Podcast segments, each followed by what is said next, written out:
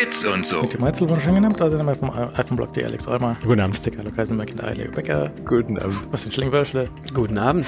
Abend miteinander. Ich bin enttäuscht, dass ähm, die Third-Party-Clients auf Twitter abgedreht wurden. Enttäuscht, aber nicht überrascht. Naja, also die Überraschung ist halt, wann passiert's denn? Ja, also jetzt Mhm. heute Freitag der 13. und da ist es jetzt passiert. Es ist noch nicht ganz raus, ob es Absicht war oder nicht, aber es riecht schon danach, weil es hat nur die größeren ähm, Third-Party-Clients erwischt. Und Mhm. deren API-Keys sind jetzt in deren Dashboards als suspended markiert. Hm. Also sprich, ähm, der Tweetbot und der Twitterific und ein paar andere größere sind halt jetzt alle blockiert. Wenn du Mhm. jetzt in deine App reingehst, dann sagt die so, could not authorize und sagst bitte neu einloggen, dann sagt er, nee, geht nicht. Ja. Und ähm, damit war ja schon zu rechnen, weil die natürlich keinerlei Geld einspielen für den, für Ja. den Elon. Ähm, ich weiß aber nicht, ob er weiß, dass er sich da wirklich die letzten interessanten Leute, die da, schreibend unterwegs sind, auch abschneidet. Ja, das weiß ich auch nicht. Weil, also, äh, weil du keine Informationen hast. Also wir sind ja jetzt am Freitag, Freitag sprechen wir drüber. Es kann halt durchaus sein, dass ähm, sich morgen jemand hinstellt und sagt, oh, das war ein Fehler. Ähm, also den Ausgang von dieser Geschichte können wir noch nicht prognostizieren. Deswegen ist es alles so ein bisschen unter Vorbehalt, was wir sagen. Es kann natürlich auch sein, dass es gar kein Statement äh, kommt und es einfach so- weiterläuft, abgedrehterweise. Ähm, oder dass es irgendwann mal bestätigt. Ähm, er als Presseabteilung on, on, auf Twitter wahrscheinlich dann irgendwie direkt. Ähm, ist sehr, sehr, also ich finde die Zeit, die das jetzt schon offline ist, mit den über zwölf Stunden, glaube ich, ähm, das ist schon so, dass das riecht nicht nach Fehler. Und ähm, das äh, wird, wird wahrscheinlich schon Absicht gewesen sein. Aber so ohne Ankündigung ist halt auch echt lustig. Also ähm, viel in der ganzen Saga ist ja lustig, aber da, das ist sowas wie, ja, das hat mir dann auch irgendwie, also, äh, also mit offiziellen Twitter-Client willst du nichts zu tun haben. Ich habe den heute mal testweise geöffnet, ähm, um natürlich zu sehen, ob der weiter so funktioniert, wie er funktioniert.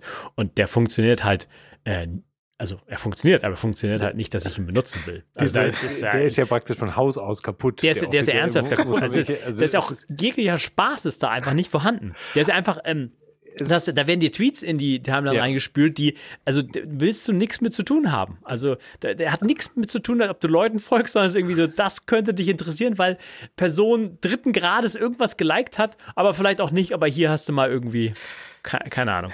Das hatte er auch erst vor ein paar Tagen. Also, das war ja ein langer Kampf mit dieser offiziellen App, dass die mal da eine normale, richtige Timeline reinmachen, die halt rückwärts zeitlich sortiert ist und nicht dieser Mhm. algorithmische Quatsch. Der war bisher so geregelt in der UI, dass du diese Sternchen drückst und dann konntest du es auswählen. Das hat er sich die meiste Zeit auch tatsächlich die letzten Jahre gemerkt und es war dann okay und er hat ja dann normale zeitlich sortierte Timeline reingetan. Das haben sie jetzt vor zwei Tagen wieder umgeschmissen und haben das oben in die Hauptleiste reingetan. Da ist jetzt so eine For You-Timeline, das, die ist ganz links und auf die springt er sehr, sehr gerne wieder zurück. Und da ist halt irgendwie so Algo-Shit drin. Einfach nur Ja. so Dreck, einfach nur so, so eine komplette Hurensohn-Timeline. Ist einfach, kannst du voll vergessen, ja? Ja, es ist aber gut zusammengefasst. es ist äh, exakt so, wie es ist. Weil es hat, also es fernab von der Geschichte, du folgst Leuten und hörst, was die irgendwie, also Sachen, die dich interessieren über diese Leute, sondern es ist halt irgendwie algorithmischer, erzeugter Quatsch, der irgendwo versucht.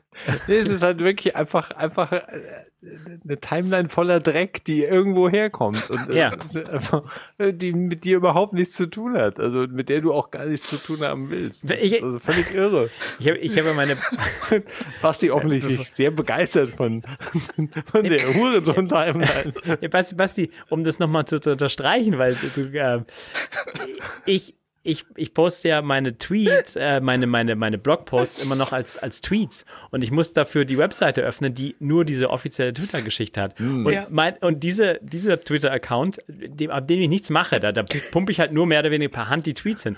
Der zeigt mir, der zeigt mir seit ein paar Wochen ähm, Fußball, aber nicht Fußballtore oder so, sondern so Fehlentscheidung und prügelnde Fußballspieler. Also sich prügelnde Fußballspieler. Er, ernsthaft, also Ja. kein, kein Witz oder so. Das, sie schubsen und so weiter. Und das ist der Clip dann, der da gezeigt wird. So, das ist ernsthaft ka- kaputt. Das, ist, das sind die Bots, von denen Musk wahrscheinlich gesprochen hat, irgendwie, die diesen Mist verbreiten. Naja, also hier, der Twitterific hat es zusammengefasst in diesem This is fine, aber da statt dem Hund sitzt halt der Vogel da im Ja. Zimmer. Sehr trauriger Vogel. Ich weiß nicht, ob sie, also natürlich hat Twitter selbst hat die Statistiken und es war ja bis vor einer Weile auch noch einsehbar, welcher Tweet von welchem Client geschrieben wurde. Das hat der Elon ja auch mhm. vor ein paar Wochen rausgeschmissen, dieses Feld aus der Datenbank. Ähm, ich, ich würde schon gern wissen, wie ist denn der Anteil von den, also Twitter wird Statistiken darüber haben, welche Tweets treiben denn das Engagement auf die Ads und welche Tweets, welche Autoren treiben Leute auf die Seite, um dort nachzusehen, was irgendwie Neues gekommen ist und wie viele von denen benutzen diese Shit-App und wie viele benutzen Third-Party-Clients, mhm. die richtigen, die schönen Apps. Ja. Und ich nehme an, dass schon ein gewisser Teil, gerade aus der Tech-Blase, aus der, aus der Richtung, wo wir hier auch drin sitzen, dass da sehr viele nicht diese Shit-App benutzen, weil die einfach Shit ist. Ja? ja? Und dann, wenn du halt wirklich die letzten Leute verlierst, die, die, die auch kein Interesse haben, da so, natürlich auch, du siehst natürlich die Werbung nicht da drin. Das hätten sie seit Ewigkeiten einbauen, einbauen, können. können. Hätten ja. sie die Apps zwingen können, diese ja, Werbung ja, anzuzeigen. Klar. Aber sie haben ja immer gesagt, nee, wir entwickeln die ganze Zeit so heiße neue genau. Werbeformate, genau. weißt du, so, so, so, so ein Tweet, wo man die Bilder seitwärts schieben kann, Mann. Ja, so, und da, das, das können wir nicht verlangen, dass das die, die uh, Third-Party-Apps dann jeweils mit einbauen. Mhm alles Blödsinn. Natürlich könnten sie. Natürlich könnte man sich auf ein einfaches Werbeformat einigen, das halt, da ist nicht ein Text und ein Bild und so ein Link in so einem mm. gesponserten Tweet drinstehen zum Beispiel. Naja, ähm, jetzt hat er es halt vermutlich abgedreht, auch wenn er wieder zurückrudern sollte, jetzt in ein paar Tagen, falls er Bescheid bekommt, dass das irgendwie eine Quatschidee war. Das ändert ja trotzdem nichts dran, dass diese Apps von nicht von Anfang an, aber seit vielen, vielen Jahren auf der Abschussliste stehen. Ja. Und da sein Geschäft dran zu hängen, jetzt zum Beispiel Tapbots, war halt immer schon sehr riskant. Und der sagt jetzt auch, der, der Paul sagt, ähm, er ist schon froh, dass er sich jetzt über, vor ein paar Wochen, Wochen überlegt hat, doch, den Mastodon klein mhm. zu, anzufangen zu schrauben. Mhm. Also Mastodon, ich, weiterhin große Probleme mit dem ganzen Ding und der, der, der Software und dem Look von dem ganzen Zeug. Und wie das so intern funktioniert, ist etwas schwierig. Aber wenn das jetzt halt die Richtung sein sollte, dann braucht es halt dafür auch ordentliche Apps. Ja. Und ich würde sagen, Twitter ist auch nur durch Twitterific und Tweetbot so brauchbar und so gut und so, so highly addictive und halt nicht mhm. durch diese Shit-Hurensohn-Timeline. Ja, ja. Ja, also ich kann das voll unterstreichen. Also für mich ist auch, ich, ich bin wirklich jedes Mal verblüfft, wenn ich Twitter, also die App aufmache oder die Webs, äh, die Webversion, weil das einfach, äh, also das ist sozusagen ein, ein Dienst, den ich nicht kenne, während, während, ich Twitter so wie ich halt den Dienst kenne und äh, eben aus dem, aus der reinen Form, den halt über Twitterific zu konsumieren oder Tweetbot, wurscht eigentlich, ähm, das ist ernsthaft so, als würde man halt völlig unterschiedlich, also als hätten diese Dienste miteinander nichts zu tun, obwohl es derselbe Dienst ist. Und selbst wenn du die die äh, normale Twitter-App auf die chronologische Timeline wieder zurückzwingst, selbst dann hat das ja nichts damit zu tun, ja. mit, mit der, mit der Twitter-Timeline, die du praktisch in, in Twitterific oder in Tweetbot dir zurecht konfigurieren kannst. Also es sind ernsthaft, da, da liegen einfach Welten auseinander und es ist, es ist wirklich wie ein anderer Dienst. Und äh, ja, also ich meine, die Absatz, die, die Wegbewegungen von, äh, von Twitter waren ja da. Ich meine, wie viel dann wie wirklich auf Mastodon hängen bleibt oder wo auch immer das dann alles sich hinbewegt. Äh, es ist also, für, für mich persönlich ist tatsächlich das Ab Absägen, also ein, wenn das tatsächlich jetzt der Fall ist, das Absägen ja. dieser Dritt, Drittclients und vor allem halt von Twitterific und Tweetbot, dann ähm, da ist für mich wahrscheinlich dann auch irgendwann mal der Punkt gekommen, um zu sagen, okay, so, das äh, jetzt jetzt ist wirklich der Zeitpunkt gekommen, um einfach mal den Absprung zu machen. Aber das ist ja gar keine richtige Entscheidung, weil ich kann nicht anders. ja. Es geht nicht anders. Also ja, ich, selbst wenn ich würde, weiß, ja, also wollen würde, das ist, ist unmöglich, da, damit sonst zu arbeiten. Also ich weiß nicht. Ich habe es heute mal kurz probiert mit der offiziellen Twitter-App und es war nichts. Ähm, und äh, ich bin sehr gespannt, weil ähm, ich die, die, die, die Drittkleinen standen ja immer schon mit einem, einem ja. Fuß aus ja. der Tür und waren immer gefährdet. Und äh, mich würde sehr stark wundern, wenn nach dem heutigen Tag irgendein Drittanbieter ernsthaft seine App dort noch weiterentwickelt. Ja. Also mhm. wer würde denn jetzt sich hinsetzen und einen Drittklein weiterschrauben? Also der muss schon sehr viel Zeit haben, die er nicht anders irgendwie vertan, vertun kann, weil, weil du kannst ja zu nichts sicher sein und keine Zusagen gelten mehr und etc. Du kannst ja kein Business drauf aufbauen. Also zum Spaß vielleicht, aber nicht, nicht wenn du da ähm, äh, vielleicht jemanden irgendwie ernähren musst. Also das ist natürlich Quatsch, das da weiterzuentwickeln. Deswegen glaube ich, ja, das ist so traurig, aber dann, dann gehen halt diese Urgesteine, die diesen Dienst halt groß gemacht haben, die den geprägt haben, die den zu das, dem gemacht haben, was er ist, ähm, oder mal war, vor, vor, vor einem Jahr, ähm, gehen halt dann und die suchen sich dann andere Quellen und das wird halt schon so ein, also ich glaube schon, ähm, diese Mastodon-Bewegung ist schon so ein bisschen da, aber wie Timo sagt, da muss halt noch einiges passieren und äh, wenn du, wenn du nicht auf Ivory bist, dann ist da, das sieht das alles sehr falsch noch irgendwie für mich aus zumindest. Und man muss natürlich nicht anfangen, jetzt irgendwie Twitter nachzubilden ähm, auf einem anderen Dienst, weil das der andere Dienst hat seine anderen Vorteile und die sind auch, ähm, die sind auch teilweise besser einfach bei Twitter Twitter, weil es nicht zentral ist. Aber ja, ich weiß nicht, also äh, Twitter kann halt, haben wir glaube ich zu Anfang mal gesagt, als die Firma übernommen wurde, ähm, es kann halt sein, dass das einfach so mal Blip in der Geschichte war und äh, dass dieser Dienst so auch dann einfach dann nicht mehr da ja. ist zukünftig. Also, äh, weil, weil da, die, tun sich ja nicht umsonst schwer mit dem Geschäftsmodell. Das ist ja immer wieder die Geschichte Ads. Also äh, Ads ist halt für Twitter echt unpassend, muss man, muss man wirklich sagen. Und dass das nach Jahren keiner begriffen hat, ist auch faszinierend, weil das ja alle so clevere Leute zu sein, scheinen, scheinen sein irgendwie. Aber äh, das Geschäftsmodell funktioniert halt nicht so, wie sie es ausprobiert haben. Aber wieso macht, also wie betriebsblind kann man denn sein? Also wie, wie kann man denn diese, diese, diese, diese, diesen Dienst betreiben, diese Firma am Laufen haben und dann sich überlegen, diese App in diesem Zustand, wie, wie diese Shit-App ist, mit diesem wilden Durcheinander von irgendwelchem Zeug ist das Ding, was wir unseren äh, Usern da servieren möchten. Da sind wir der Meinung, so schauen sie die meiste Werbung an und so äh, halten wir sie den ganzen Tag auf dieser App. Wenn, wenn ja, vermutlich aber wissen sie aber, dass die ihre Leute das tun. Und wir, ich meine, wir, wir gucken das natürlich immer aus, aus unserer muckeligen Blase raus an. Und diese muckelige Blase ist natürlich, ist, das mag zwar die Blase sein, ähm, die diesen Dienst groß gemacht oder die zumindest die, nein, die, die ganz am Anfang auf diesem Dienst waren, aber das sind ja auch nicht die vielen Leuten, die, die vielen Leuten, die viele Leute, die das Werbebudget pushen. Also die, wer sind denn die Leute, die viel auf Werbung klicken und das in der offiziellen App machen und das zu Millionen? Das sind doch nicht die, also das sind auf jeden in der offiziellen App sind es auf jeden Fall nicht die äh, Third-Party-Menschen, sondern da wird sicher der Großteil in der offiziellen Twitter-App unterwegs sein und damit das halt nicht anders gewohnt sein. Und wir kennen das ja aus allen anderen sozialen Medien auch. Es ist ja nicht so, als wäre diese algorithmische Timeline irgendwas ganz Neues. Du musst ja auch immer überlegen, dass äh, wahrscheinlich ein Großteil der Twitter, also zumindest geraten ins Blaue, dass ein, ein zumindest ein Teil der Twitter-Nutzer ja auch nicht irgendwie bewusst eine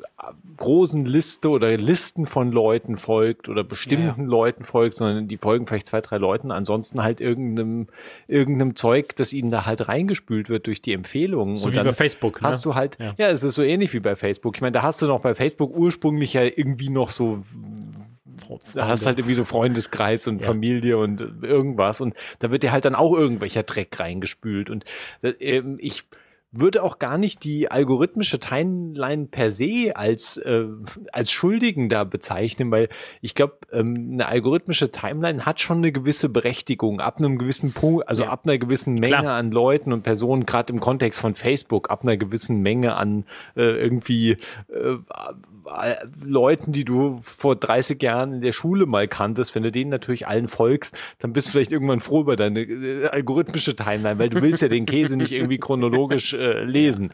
Und das heißt, der, der, die algorithmische Timeline ist per se nichts Schlechtes, glaube ich, wenn sie natürlich sinnvoll umgesetzt ist und dir tatsächlich einen Mehrwert bietet. Und das Problem, was wir natürlich gesehen haben in all den letzten Jahren, ist natürlich, dass die algorithmische Timeline bis zum gewissen Grad natürlich auch auf Krawall setzt und halt auf die Sachen, die halt irgendwie Interaktion auslösen oder dich wütend machen oder auf die du halt reagierst in der einen oder anderen Form.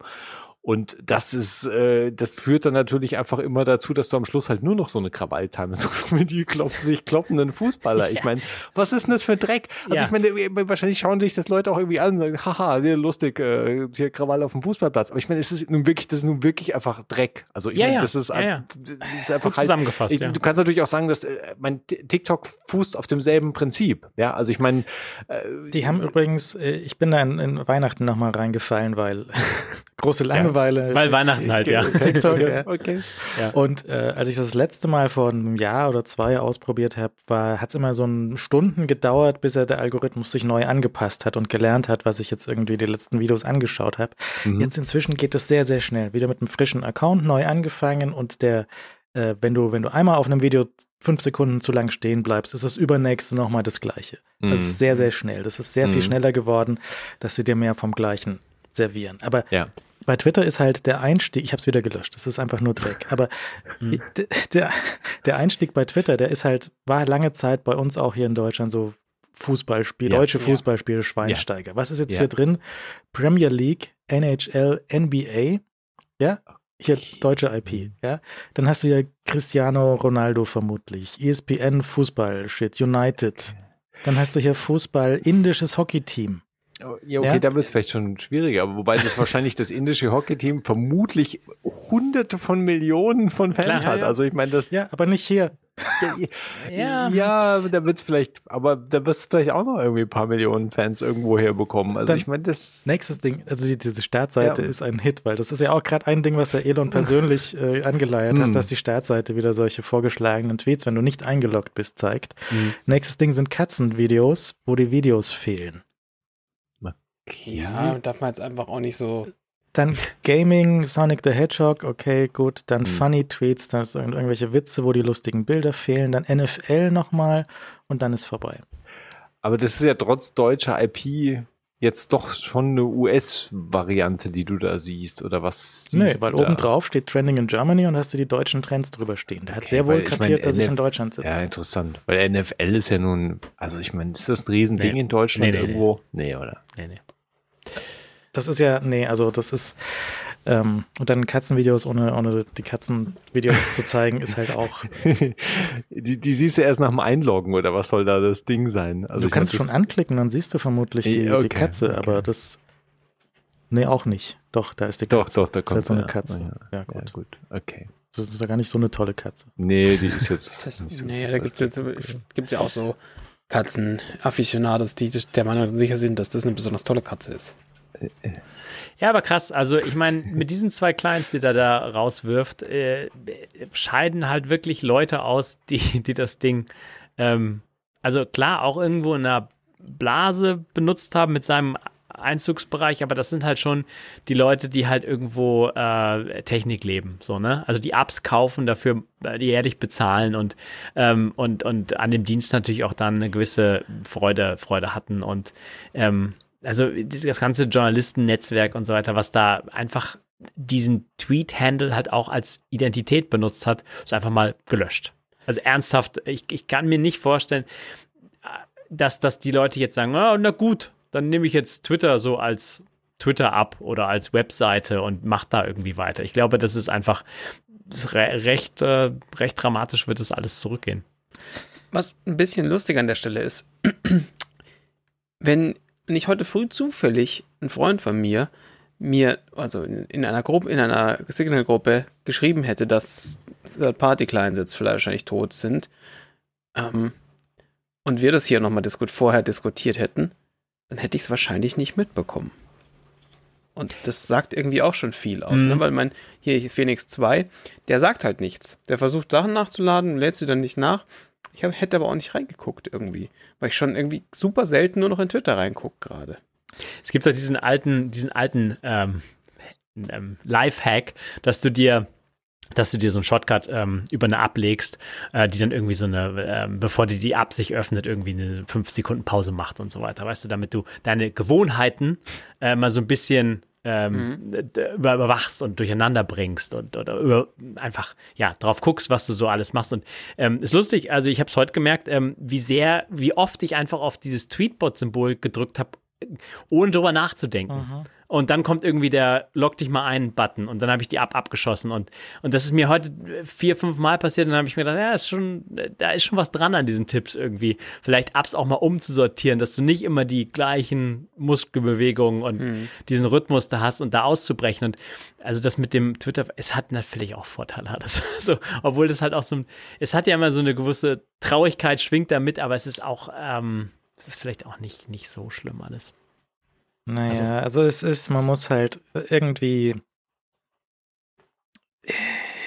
also ich habe jetzt eh lang nichts mehr bei, bei Twitter auf meinem persönlichen Account gepostet. Ich habe noch Leuten geantwortet und irgendwas ähm, yeah. und so. Und ich, ich überlege die ganze Zeit, was soll ich denn machen? Und irgendwie Mastodon ist es erstmal so nicht. Die andere Activity-kompatible Software, die ich bis jetzt gefunden habe, ist es für mich auch nicht.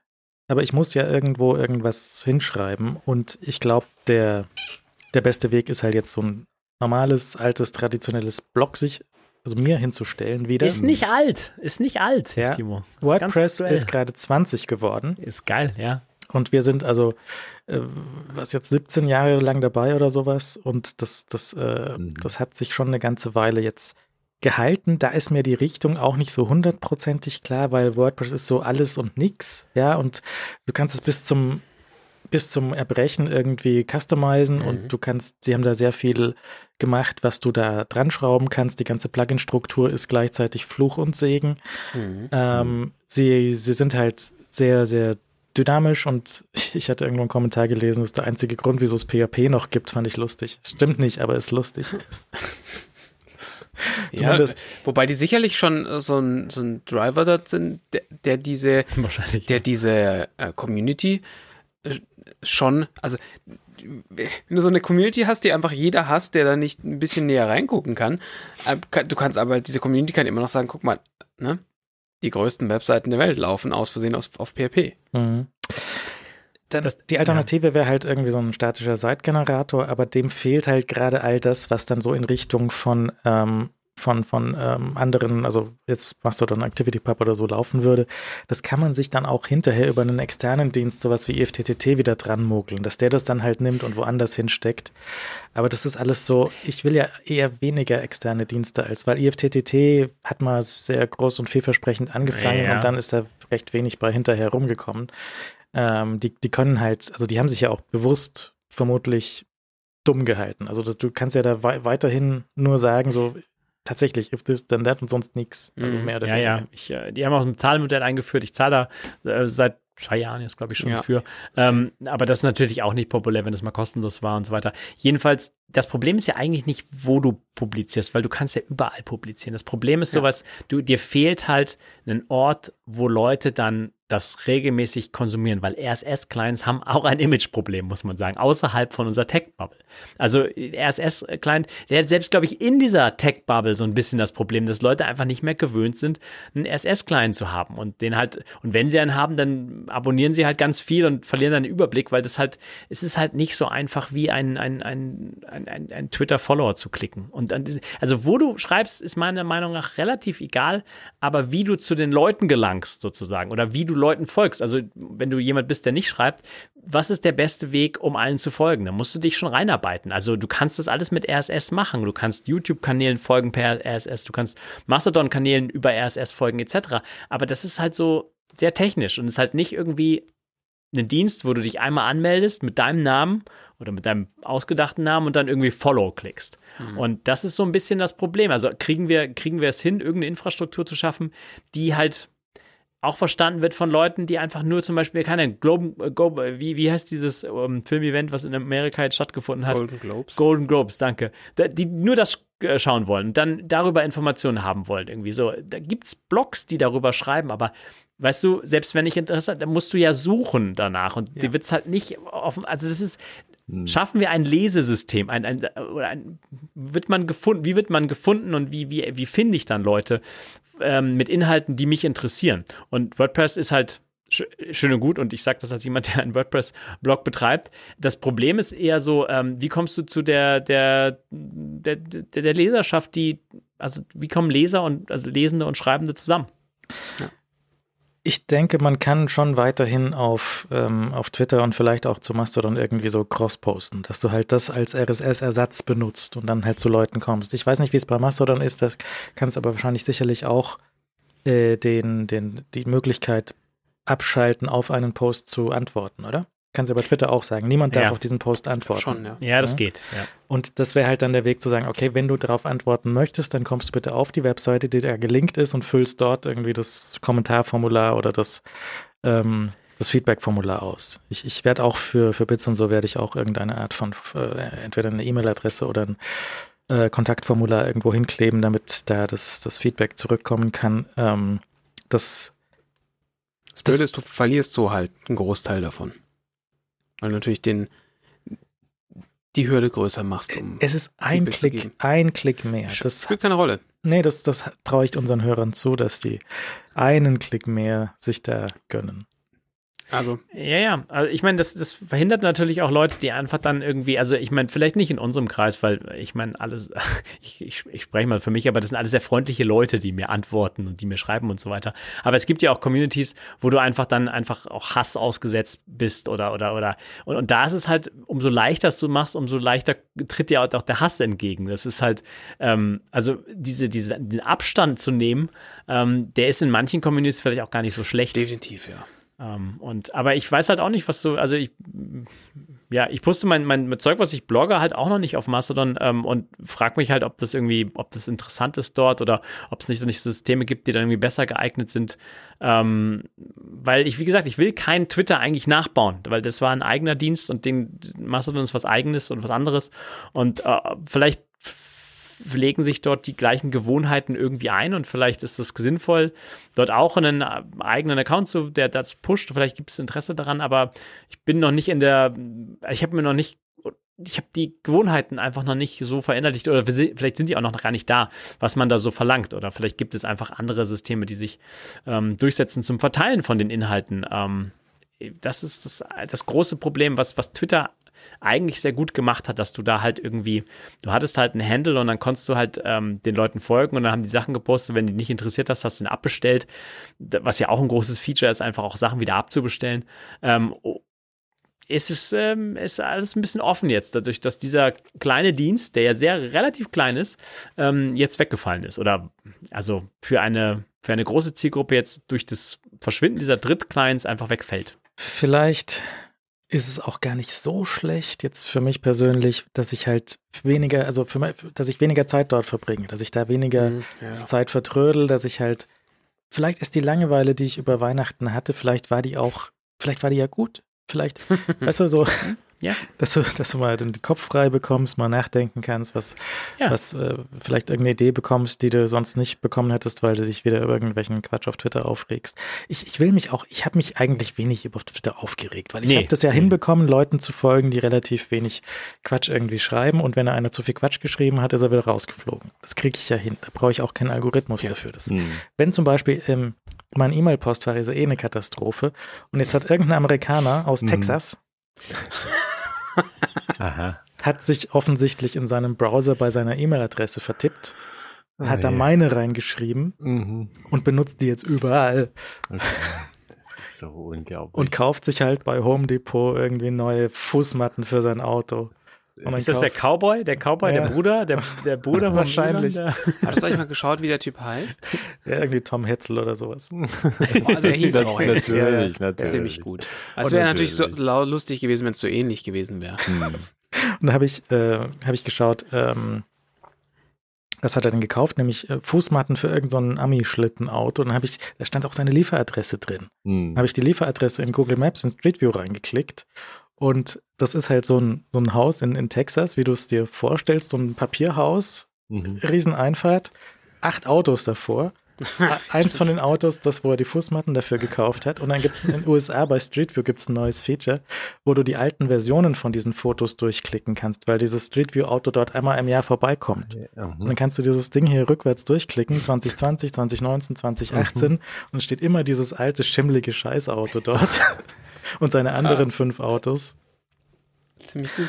Und halt so fette Ami-Flagge im Garten und immer, ja, natürlich. wie sich das gehört. Und der kauft halt jetzt die ganze Zeit Zeug äh, auf diesen E-Mail-Account. Und dann kriegt er halt, weißt du, willst du noch eine Garantie nach äh, extra kaufen für deine Fußmatten von deinem ja. Shit-Auto? Ja, ja, ja. Ich meine, sei mal froh. Ne?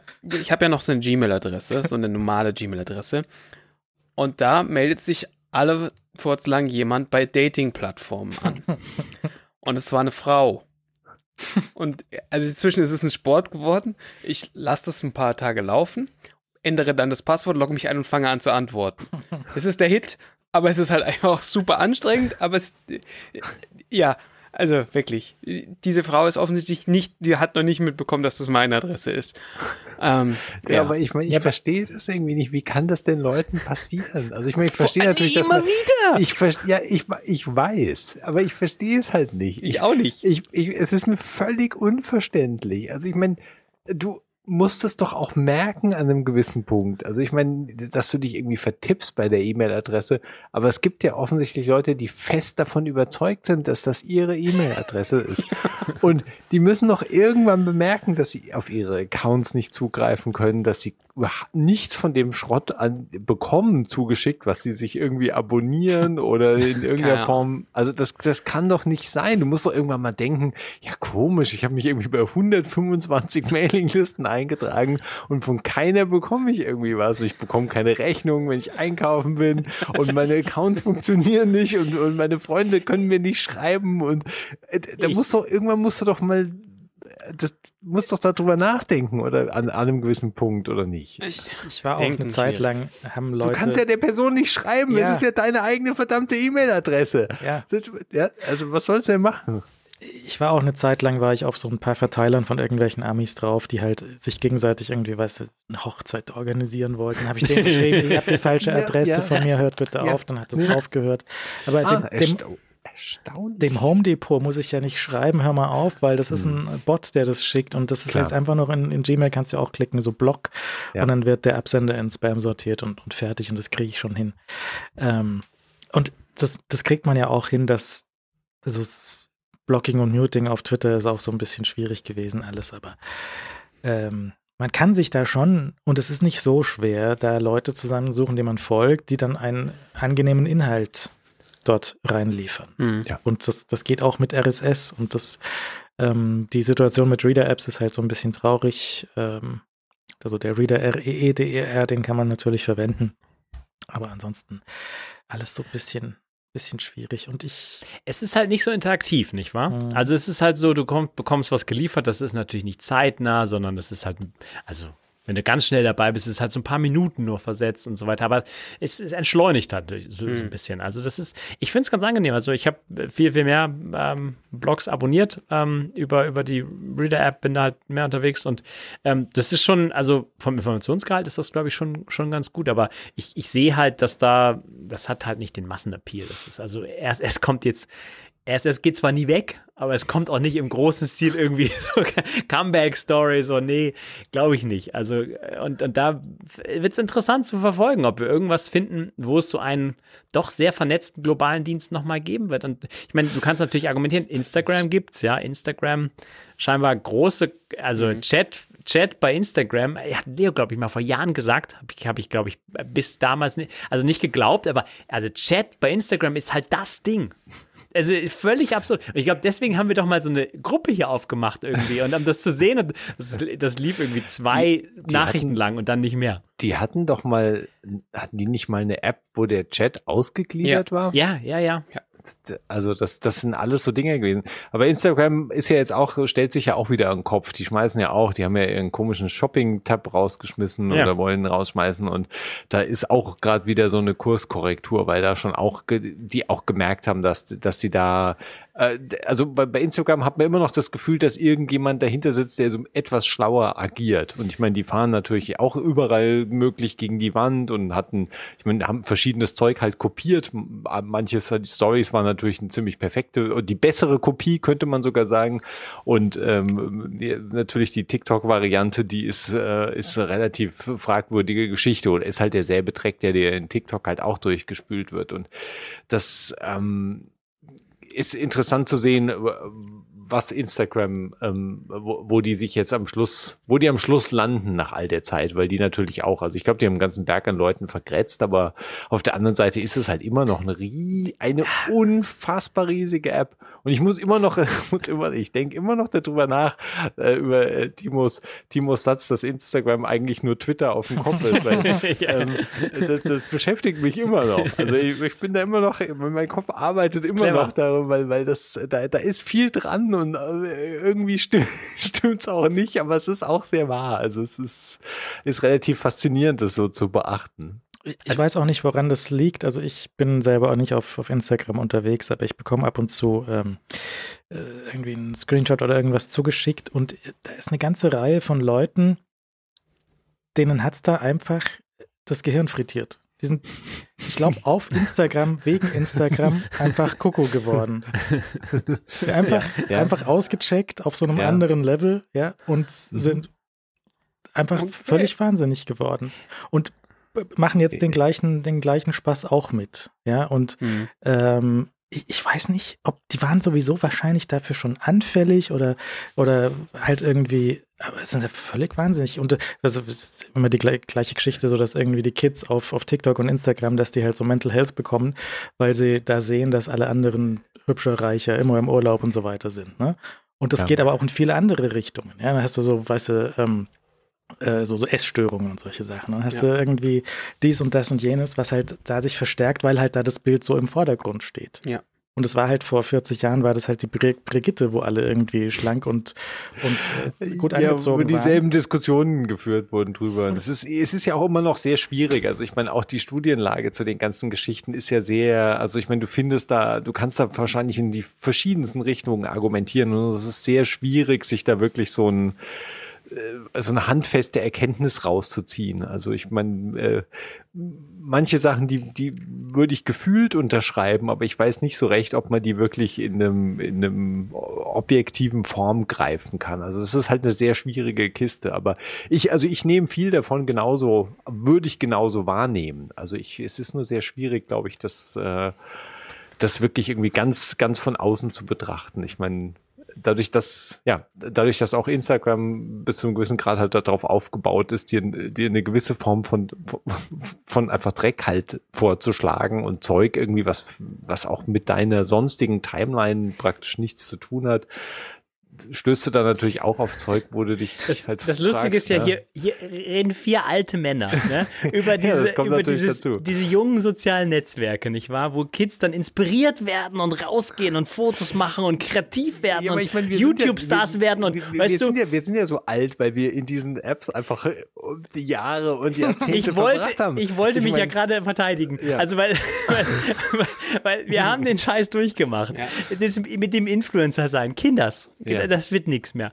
Ähm, das ist, also ernsthaft, also ich, ich meine, ich sehe meine Position schon als jemand, der älter ist und das Problem hat, dann wird man so ein bisschen konservativer und dann ist alles scheiße und also diese, diese, diese schwierige Position, wenn, wenn man älter wird. Aber man kann viele Sachen auch ernsthaft nicht gut, gut heißen, weil man sie halt mal mitgemacht hat und in verschiedenen Formen und immer wieder das Gleiche, mehr oder weniger, wie du eben schon gesagt hast. Also die verschiedenen Stadien durchlebt, ähm, die, die äh, schon vorherige Generationen durchlebt haben, auch wenn es jetzt ein bisschen anders aussieht.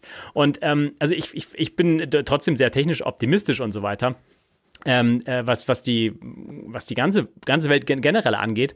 Aber nichtsdestotrotz sollte man echt vorsichtig sein, äh, wohin diese zentralen Netzwerke halt führen. Und, und ähm, auch wenn du es noch nicht beweisen oder mit Studien nachweisen kannst, ähm, es ist halt, es ist halt durchaus eine potenzielle Gefahr, dass Leute da einfach, und wenn es halt nur Zeit ist, die sie ver verbummeln und ver verplempern mhm. und so weiter. Und, und ich meine, Instagram ist, glaube ich, in einer sehr, sehr guten Position. Die reiben sich so ein bisschen die Hände, weil TikTok gerät völlig ins Schussfeld der, der US-Politik äh, ähm, hm, gerade. Ja, das ja. ist nur eine Frage der Zeit, bis das verboten wird. Und dann hast du als einzige Alternative hast du Instagram mit den, mit den kleinen Videos, auch wenn die shittiger sind als, als, der, als die TikToks dieser Welt. Es ist dann halt das Einzige, wo dann die Leute ausweichen und die Leute, die auf TikTok vielleicht groß geworden sind, dann zu Instagram wechseln. Ja, ja und YouTube natürlich. Ich meine, das sind die zwei YouTube großen, Shorts werden die zwei großen Profiteure davon korrekt, sein. Korrekt. YouTube Shorts hat ja Plakat Plakatwerbung auf den Bushaltestellen gebucht. Mhm.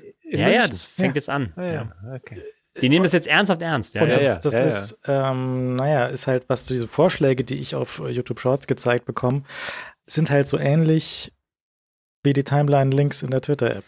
Das ist halt nur Quatsch. Also so, so sehr äh, reichweitenstarke Sachen, so 35 Millionen Views auf irgendeinem Short. Mhm. Aber ist halt leider Quatsch. Ähm, die, die Sache mit, mit Instagram und TikTok, dieses, dieses Format oder was da auch so, jetzt mal Leute, die auch nicht mal irgendwie groß Influencer sind und dir irgendeine Creme im DM verkaufen möchten oder, oder so ein Zeug. Da ist vor ein paar Monaten ist so eine, so eine junge Frau durchgereicht worden, die hat, war irgendwie Product Manager für irgendeinen Quatsch bei Facebook oder so. Und dann hat sie so ein Video gemacht, so, hey, ein Tag in meinem lustigen Leben als Product Manager beim, beim Facebook, steht sie auf, macht sich so ein Avocado-Toast, also kauft sich so einen Avocado-Toast ja. für 35 Dollar Dollar, dann kauft sie sich sieben Becher beim Starbucks. Bis sie in der Arbeit ist, hat sie 100 Dollar ausgegeben. Und dann setzt sie sich hin, schreibt zwei mhm. E-Mails, kommt wieder nach Hause, geht in den Fitnessclub, bucht ihren Urlaub, hat also an dem Tag irgendwie 10.000 Euro ausgegeben. ja. Und das kann halt, das geht halt nicht. Ja? Halt die, so, so, geht's nicht, Produktmanagement bei Facebook. Und hat halt, kam halt die Reaktion, so hat irgendein Typ so, so ein Video dann zusammen geschnitten, ähm, so, äh, ein normales Wochenende hier im, im Leben eines ja, normaler Beruf einfügen. So irgendwie, ich gehe am Freitagabend, gehe ich erstmal in die, in die Disco, in den Club. Der hat halt seinen ganzen Jahresfreizeit in ein Video in einem Wochenende zusammengeschnitten. Dann gehe ich ins Zoo, dann war ich noch in drei Kinofilmen. hat er halt in diesem Video vermeintlich auch irgendwie 20.000 Dollar für Freizeit an einem Wochenende rausgehauen, weil es, es geht natürlich nicht. Du kannst nicht die ganze mhm. Zeit im Urlaub sein. Das geht ja. nicht. Also, man kann es versuchen, leider, aber es geht leider, halt nicht. Leider. Ja, also ich meine, es geht, wenn du halt mit sehr wenig zufrieden bist oder wenn du halt sehr viel hast, dann kannst du den Dauerurlaub machen. Und wenn oder halt weder halt das eine noch das andere der Fall ist, dann ja. ist es schwierig. Naja, und die Tech-Blase und man weiß nicht, ob die äh, Product Managerin bei Facebook, ob die ihren Job noch hat oder ob die zwei E-Mails jetzt halt irgendwie von ChatGPT geschrieben werden können. ja, da ist, ist vielleicht ChatGPT eine ganz gute Alternative. Der braucht auch keinen Avocado-Toast oder so. Mhm.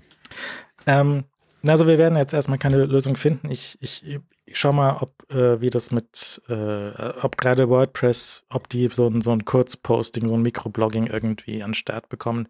Die hatten lustigerweise vor zehn Jahren hatte WordPress mal von Automatic selbst ein, ein Theme und ein Plugin für Microblogging. Hm, das, ja. das hieß P2. Es gibt immer noch etwas von Automatic, das heißt jetzt immer noch P2, ist aber was völlig anderes. Das ist jetzt deren interner Slack. Okay. Ah, ja. Und das verkaufen sie dir jetzt auch, wenn du möchtest. Aber die hatten damals mal so ein Microblogging auf WordPress angedacht. Und das war damals noch nicht, also das war nicht nötig, weil Twitter war ja noch irgendwie okay. Und mhm. ähm, so, aber sowas in die Richtung, wenn das und ich habe ja auch aus meinen Fehlern gelernt, WordPress darf man halt nicht customizen. Du darfst da kein Plugin installieren, du darfst da keine Extrawürste in das Theme reinpacken. Das muss so viel wie möglich Stock bleiben. Wenn du hm wagemutig bist, kannst du dir zwei Zeilen CSS reinhängen extra. Aber sonst nichts. Ja, ich stimme dir dazu. So gehe ich das ja auch an. Ähm, größtenteils. Sonst bist du einfach ähm, aufgeschmissen. Naja, und ähm, da muss ich mal gucken. Und für, für Bits und so Feedback werde ich irgendwo irgendwas Lustiges einrichten. Schauen wir mal. Mmh. Und so kommt heute auch mit freundlicher Unterstützung von NordVPN. Schnappt euch unseren exklusiven Deal auf nordvpn.com, schräger Bits und so. Ihr könnt risikofrei testen. Mit 30 Tagen Geld zurück Garantie. Dazu gibt es jetzt noch obendrauf eine Überraschung mit unserem Link. VPN ist ja soweit klar, ne? Über 5000 Server in 59 Ländern. Ihr könnt Geosperren umgehen, ihr bekommt bessere Routen statt dem schlechten Peering von eurem ISP.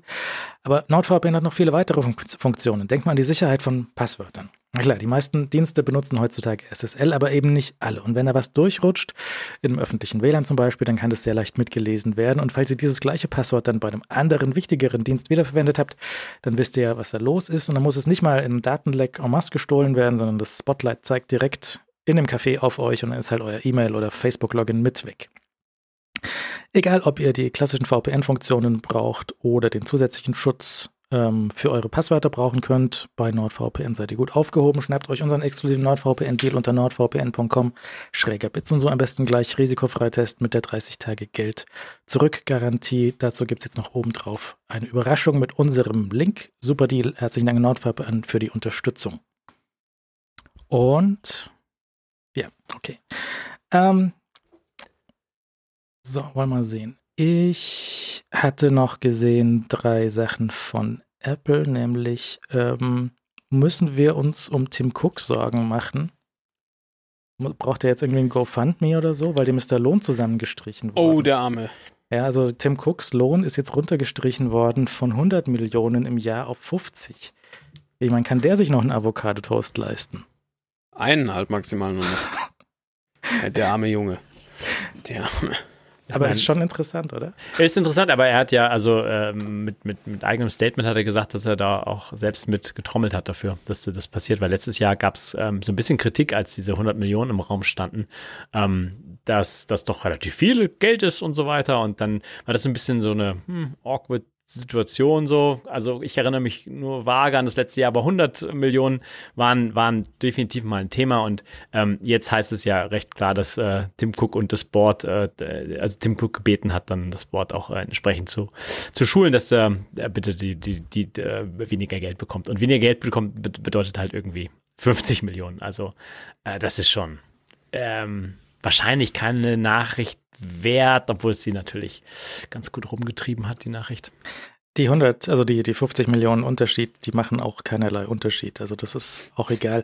Es ist halt nur die Frage, ob sie das jetzt zum Beispiel in, in äh, den, äh, die Marge, die Marge von der Brille reinstecken können, zum Beispiel. Also ich meine, wie viel, wie viel ich habe das jetzt auch ein paar Mal noch gehört, also dass, ja. dass vielleicht die Brille oder noch eine andere Version zu der Brillengeschichte und dem Preis von der Brille ist, haben sie die 3000 Dollar geleakt, damit bald dann die 1500 super billig aussehen, so wie beim iPad damals. Beim iPad war das ja, Gerücht, ja.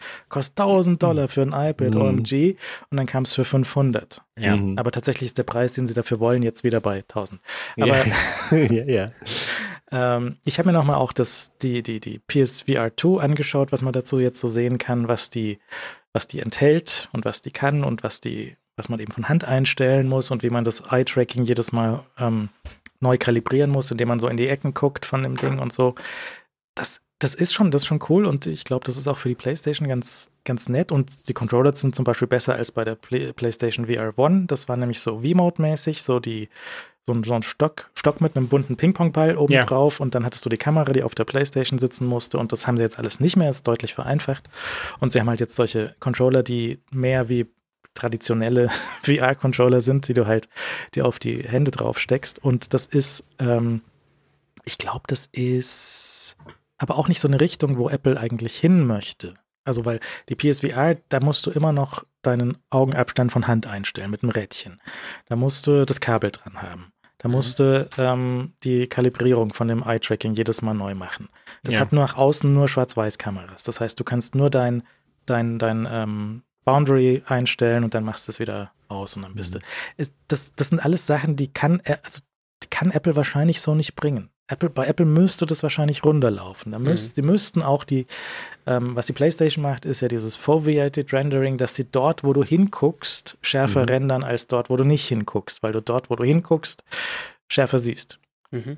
Ähm, Macht Apple das auch oder, oder haben sie genug Dampf, dass, dass, sie, dass sie dieses diese ähm, 3D auf ihren eigenen Chips damit weggerendert bekommen? Also die Displays in der PlayStation 2000 mal 2000 pro Auge, also 4000 mal 2000 insgesamt. Kriegt das Apple mit einem M2 weggerechnet? Für wie viel reicht es da für so ein lustiges Dschungel-Pfeil- und Bogenspiel oder halt nicht? Ja, aber ich meine, sie hatten da, ich glaube, da hatten, da war jetzt auch gerade in, in, äh, in Metal war, glaube ich, gerade irgendwas, ich komme auf den Namen nicht mehr, aber ich meine, sie hätten jetzt gerade im letzten, äh, auf der, oder auf der letzten WWDC haben sie irgendwas im Metal vorgestellt, was auch so, in, zu so einer typischen Form äh, des Hochskalierens ähm, gerade auch ähm, für Spiele gedacht war. Und mit der du solche Sachen wahrscheinlich auch umsetzen könntest. Also ich glaube, die ganzen, die ganze Basis dafür ist vorhanden und die, die haben sie auch wahrscheinlich sehr schlau schon daraufhin ausgelegt, weil das natürlich alles Zeug sein wird, die Teil von diesem Headset in der einen oder anderen Form ist. PlayStation, also die, die PlayStation selbst plus die Brille bist du ungefähr bei 1000 plus minus. Wie viel teurer kann Apple sich das da hinstellen? Also kann das bei 3000 jetzt rauskommen oder muss das halt irgendwo ja. zwischen 1000 und 2000 reintreffen, sonst kauft es wirklich niemand. Wenn es niemand kauft, wer kauft es dann am Schluss? Also wer, wer, wer soll denn, weißt du, die, die Watch und das iPad trägt sich, die Watch noch mehr, die Watch trägt sich sehr stark über die eingebauten Apps, weil es einfach sonst keine gibt. Wieso gibt es keine? Ja, die Watch hatte Probleme am Anfang. Also da hätte man äh, durchaus sagen können, dass du schiebst das Thema äh, bis du, bis du eine vernünftige Schnittstelle hast, um dann Apps zu entwickeln, so wie du sie jetzt entwickeln kannst und nicht den Quatsch am Anfang machst, um dann echt äh, Entwickler verprellst, ähm, die mit einer sehr langsamen Hardware äh, arbeiten mussten. Ähm, mhm. Und die, das, das Headset ist ähm, interessant, dass äh, die Preisdiskussion äh, so im Vordergrund steht, aber sie muss wahrscheinlich im Vordergrund stehen, ähm, weil es ein, ein, ein sehr ausschlaggebender Punkt wird. Ich hatte, wir hatten letztes Mal darüber gesprochen und es gab einiges zu Feedback an mich gerichtet, ähm, dass ähm, äh, oder ich habe ein bisschen Feedback bekommen, so, ähm, dass Apple ja keine Entwickler-Hardware macht. Äh, so, so habe ich das nicht gemeint. Ich habe gesagt, dass sie keine Entwickler-Hardware verkaufen an Endkunden, weil Apple macht Endkundenprodukte. Also ich kann mir ernsthaft nicht vorstellen, dass sie eine Brille bringen, die tatsächlich verkauft wird ähm, und die an Entwickler gerichtet ist. Das äh, ist, äh, das wäre sehr untypisch und das, ähm, das gibt auch die Gerüchtelage komplett nicht her. Es ist ein Produkt, was ein normaler Endkunde äh, kaufen wird mit normaler Endkundensoftware, keiner komischen UI drauf, wo Entwickler sich irgendwie wohlfühlen, dass sie das in Xcode anstöpseln und dann irgendwie Apps entwickeln. Ähm, ja, aber das war ja auch ein Gerücht, dass es ein äh, Developer Connection Kit gibt. Ja? Genau, ja. Dass du dir einen, ähm, einen Stecker bekommst, ähm, den du sonst nicht bekommst. Ja, ja, aber ist die Frage, kannst du mhm. jede ähm, Apple Reality Pro, kannst du jede davon umbauen auf ein Developer-Gerät oder musst du das gleich so kaufen? Ist das so wie der Fuß vom Display oder was ist das? Weil gerade ein Ding, wieso das iPhone so abgehoben hat und mit, mit Developer-Support, ist ja, dass jedes, jedes iPhone ist ein Developer-Device. Hm. Nicht jede Play PlayStation und äh, Xbox waren früher Developer-Devices. Nee, ganz und gar nicht. Inzwischen schon. Inzwischen kannst du auch für die, Play äh, für, die, für die Xbox auf jeder Xbox irgendwie so ein bisschen was entwickeln, wenn du das möchtest. Aber ähm, danach ist halt noch mehr Unsinn bei Microsoft als jetzt. Da ist ja mehr Unsinn als bei, bei Apple im App Store. Aber wenn du noch eine zusätzliche Hürde drin hast, dass du als Entwickler nochmal ja, ja. 500 Dollar für Versteh. das Connection-Kabel kaufen zahlen muss. Das ist ja auch Quatsch dann. Ja, aber du musst die, ja, du musst aber die Entwicklergeschichte wahrscheinlich so ein bisschen trennen von der, von der Hardware, die an Endkunden verkauft wird. Also es sind ja zwei Paar Schuhe und ähm, Apple hat verschiedenste Möglichkeiten, da ranzugehen an, an, an die Geschichte und inklusive halt irgendwie, wir leihen dir das oder Apple TV wird auch mal für einen Euro irgendwie an die Entwickler dann verkauft, etc.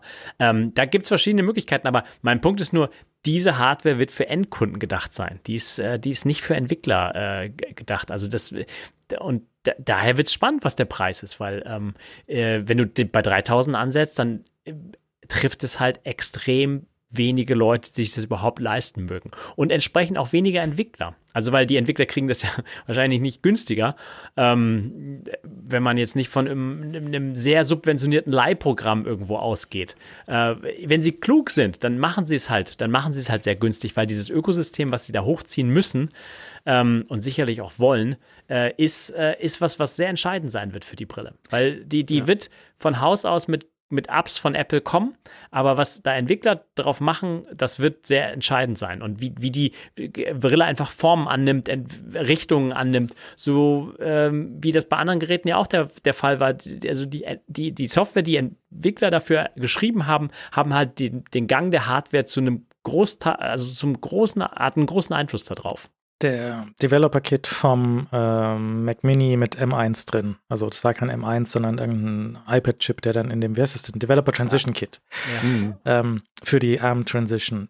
Der war gut gemeint und so und der war dann, das Programm war ein bisschen hölzern aufgestellt, aber meinst du, sie machen nochmal sowas, dass du halt so ein Gerät auch vielleicht ein bisschen vorab bekommst zur WWDC, weil die wollen ja dann im Herbst, wenn das Ding, also falls dieses, dieser Zeitplan stimmt, dann wollen sie ja im Sommer zur WWDC den SDK irgendwie ankündigen und sagen, was damit ungefähr geht.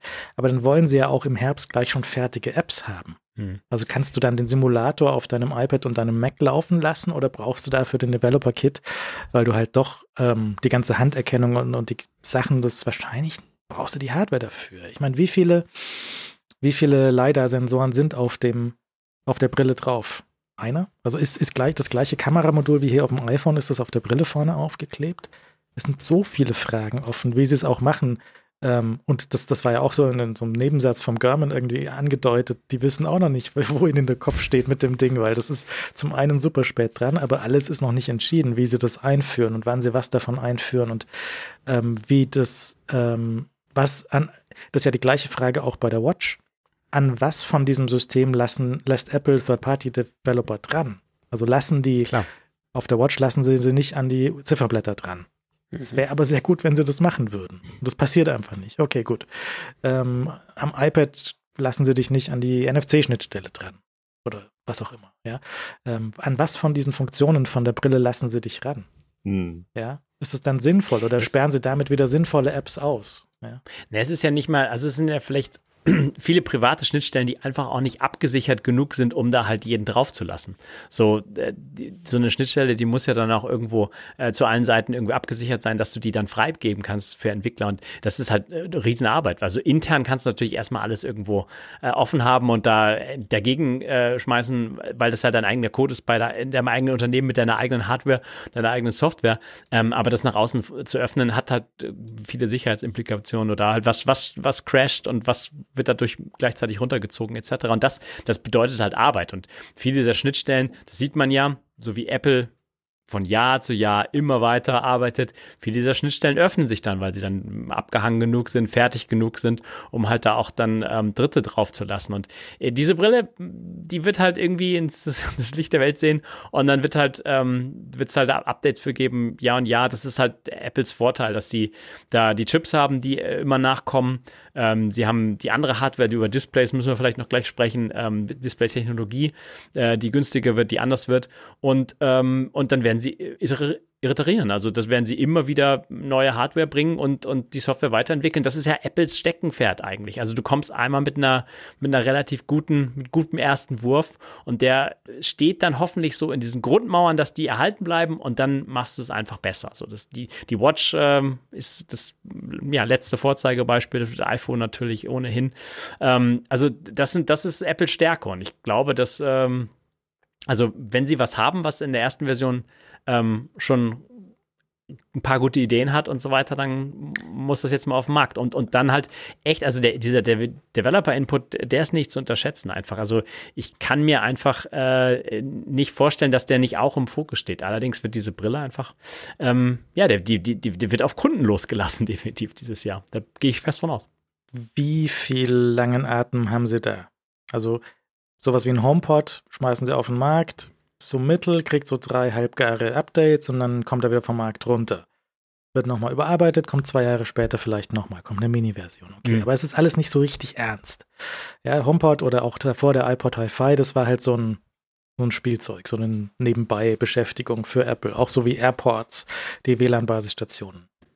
Hm. Obwohl die lange waren, ne? Die war ja von War Anfang lange, aber- 2000 bis. Aber nie richtig ernst. Das war immer nur so nebenbei. Das war so eine, eine Abteilung, die hat auch die stimmt. Time Capsule und so ein bisschen Backup Ja. und so. Heute machen wir den mal als Tower und dann machen wir den Ja, wieder so. ja, Ja, ja. aber die waren am Anfang, war das schon, äh, die waren am Anfang schon, also die ersten AirPod-Stationen waren ja extrem spektakulär damals. Also Phil Schiller. Phil Schiller ist Ja. irgendwie mit durch einen Hula-Hoop-Ring von der Bühne gesprungen. Mit Also dem ich Laptop mein, in der Hand. äh, mit, mit, mit, so, mit so einem bunten iBook in der Hand, wenn ich die, Ja, das äh, verpixelte äh, Keynote-Video noch richtig in meinem Kopf habe. Das habe ich verdrängt. Also das ähm, äh, Airport war schon eine Riesenkiste damals. Ist, äh, ja, natürlich kannst du sagen, dass es aber, äh, ich meine, abgesehen davon, dass Apple natürlich noch eine ganz andere Firma äh, zu der Zeit war. Ähm, Nee, aber was ich meine ist, wenn sie jetzt mit der Brille kommen und die, die ist, die macht schon irgendwie fünf Sachen, aber sie, sie hebt halt von den Verkaufszahlen nicht so ab, weil sie halt unfassbar Ja. teuer ist. Vielleicht kriegen sie nicht genug Developer, außer jetzt ein paar Spieleentwicklern irgendwie motiviert, da was mitzumachen. Und vielleicht haben sie diese Vision von großartigen AR Mixed Reality Geschichten, die man da machen könnte. Dann stellt sich aber raus, wir können dieses Spiel mit der Avocado können wir portieren.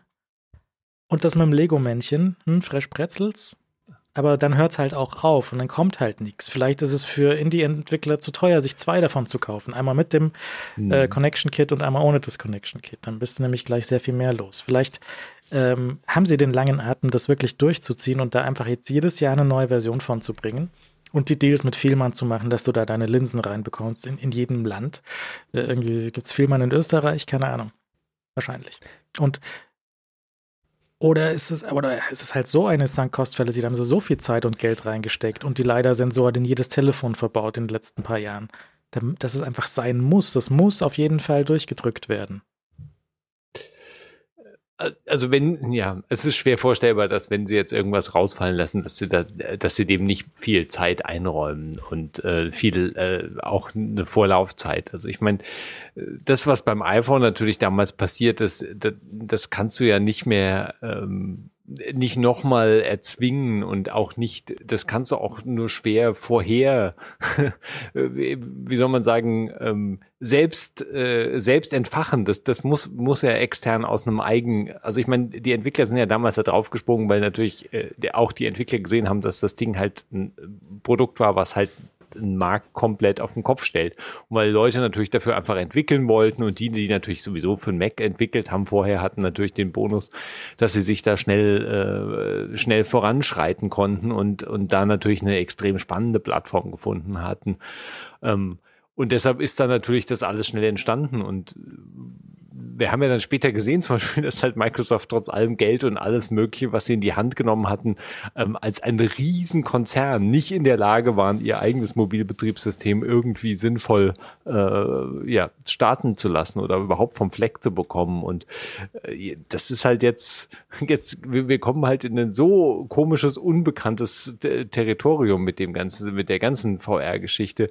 Für Apple auch vor allem natürlich, weil vor allem sie sich ja natürlich eben auch eine ganz offensichtlich ja eine ganz eigene Kiste da basteln. Also ich meine, das ist ja, also das ist ja kein, wir, wir machen auch jetzt mal, wir docken jetzt auch mal an das Metaverse an. Oder? Ja, ja, genau. Ja, es ist so. Ähm, Leo hat letztes Mal gesagt, äh, dass 2006 oder so, da war schon klar, dass Smartphones ein Riesending werden. Ja. Da habe ich nochmal drüber nachgedacht, da ich die Sendung nochmal angehört habe. Sicher? Ja. Also hast du 2006 gedacht, dass das Smartphone zehn Jahre später ein Ding ist, was fünf Milliarden Mal auf der Welt in Händen liegt? Also das weiß ich nicht, ob ich die Prognose. Also ich weiß, dass für mich persönlich einfach ein Smartphone zu dem Zeitpunkt schon so dermaßen essentiell war, dass ich mir halt mhm. nicht vorstellen, das nicht mehr wegdenken konnte als Ding. Ob ich da jetzt prognostiziert hätte, dass die die ganze mehr oder weniger die ein Großteil der Weltbevölkerung halt mit einem Smartphone oder mit einem Smartphone-ähnlichen Gerät in der Hand rumrennt zehn Jahre später und sicher nicht in der Form und vor allem natürlich nicht diese Masse an anderen äh, Firmen und Geschäftsmodellen und diese, die, die Plattform und die App-Plattform ähm, und das, was sich halt um diese App-Plattform drumherum gesponnen hat, das hätte ich sicher 2006 in der Form auch nicht. Also ich meine, es hat ja praktisch die ganze Welt einmal aufgerollt und dann auf den Kopf nochmal gestellt und plus halt der ganze Social-Kram, der ja in der, in der mobilen Version natürlich auch nochmal eine ganz andere Reichweite dann halt hatte, weil er plötzlich überall, zu jeder Zeit überall angekommen ist und Leute sich nicht mehr zu Hause irgendwie an ihren Desktop, an ihre Desktop-Kiste gesetzt haben, um irgendwie ja. sonst was aufzumachen, ja. Eine der ersten Apps in einem Jailbreak, äh, in der Jailbreak-Zeit vom iPhone war ja die Twitter-Clients, Twitterific. Ja, ja.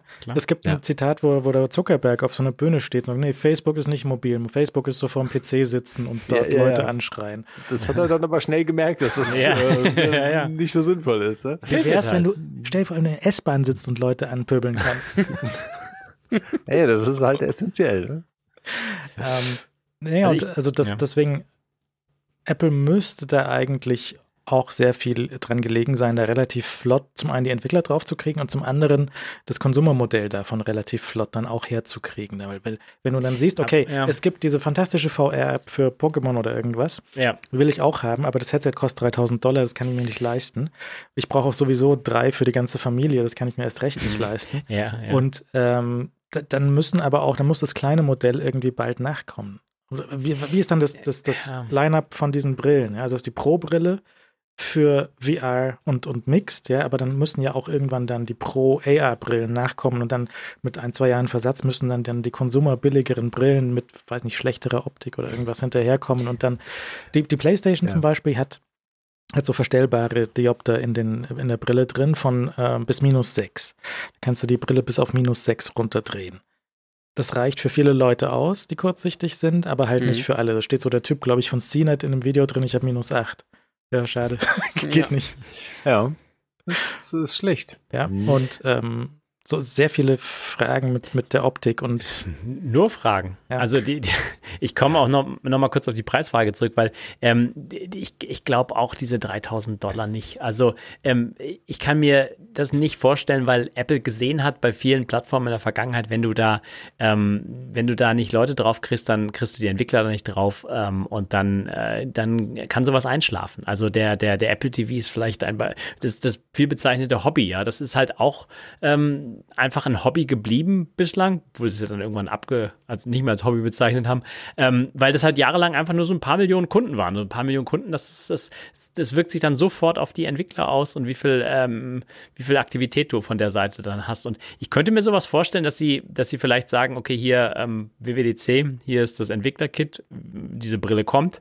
Ähm, wisst ihr ja schon aus der März-April-Veranstaltung.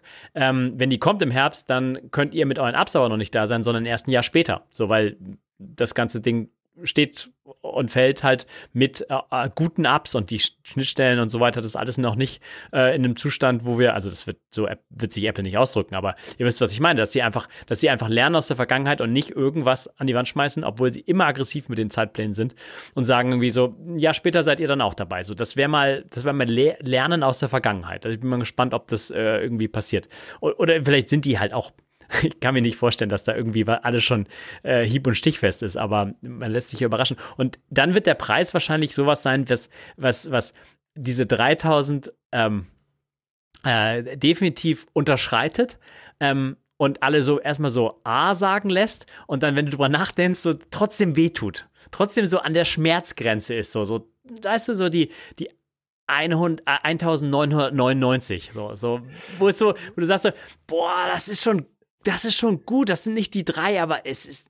Und dann so, ist schon teuer, oder? Ist schon teuer. Und dann, ich mein, also das ist. Im ähm, Ernst, also damit das Ding sich in irgendeiner Form nennenswert verkauft, müsste das irgendwie 3,99 kosten.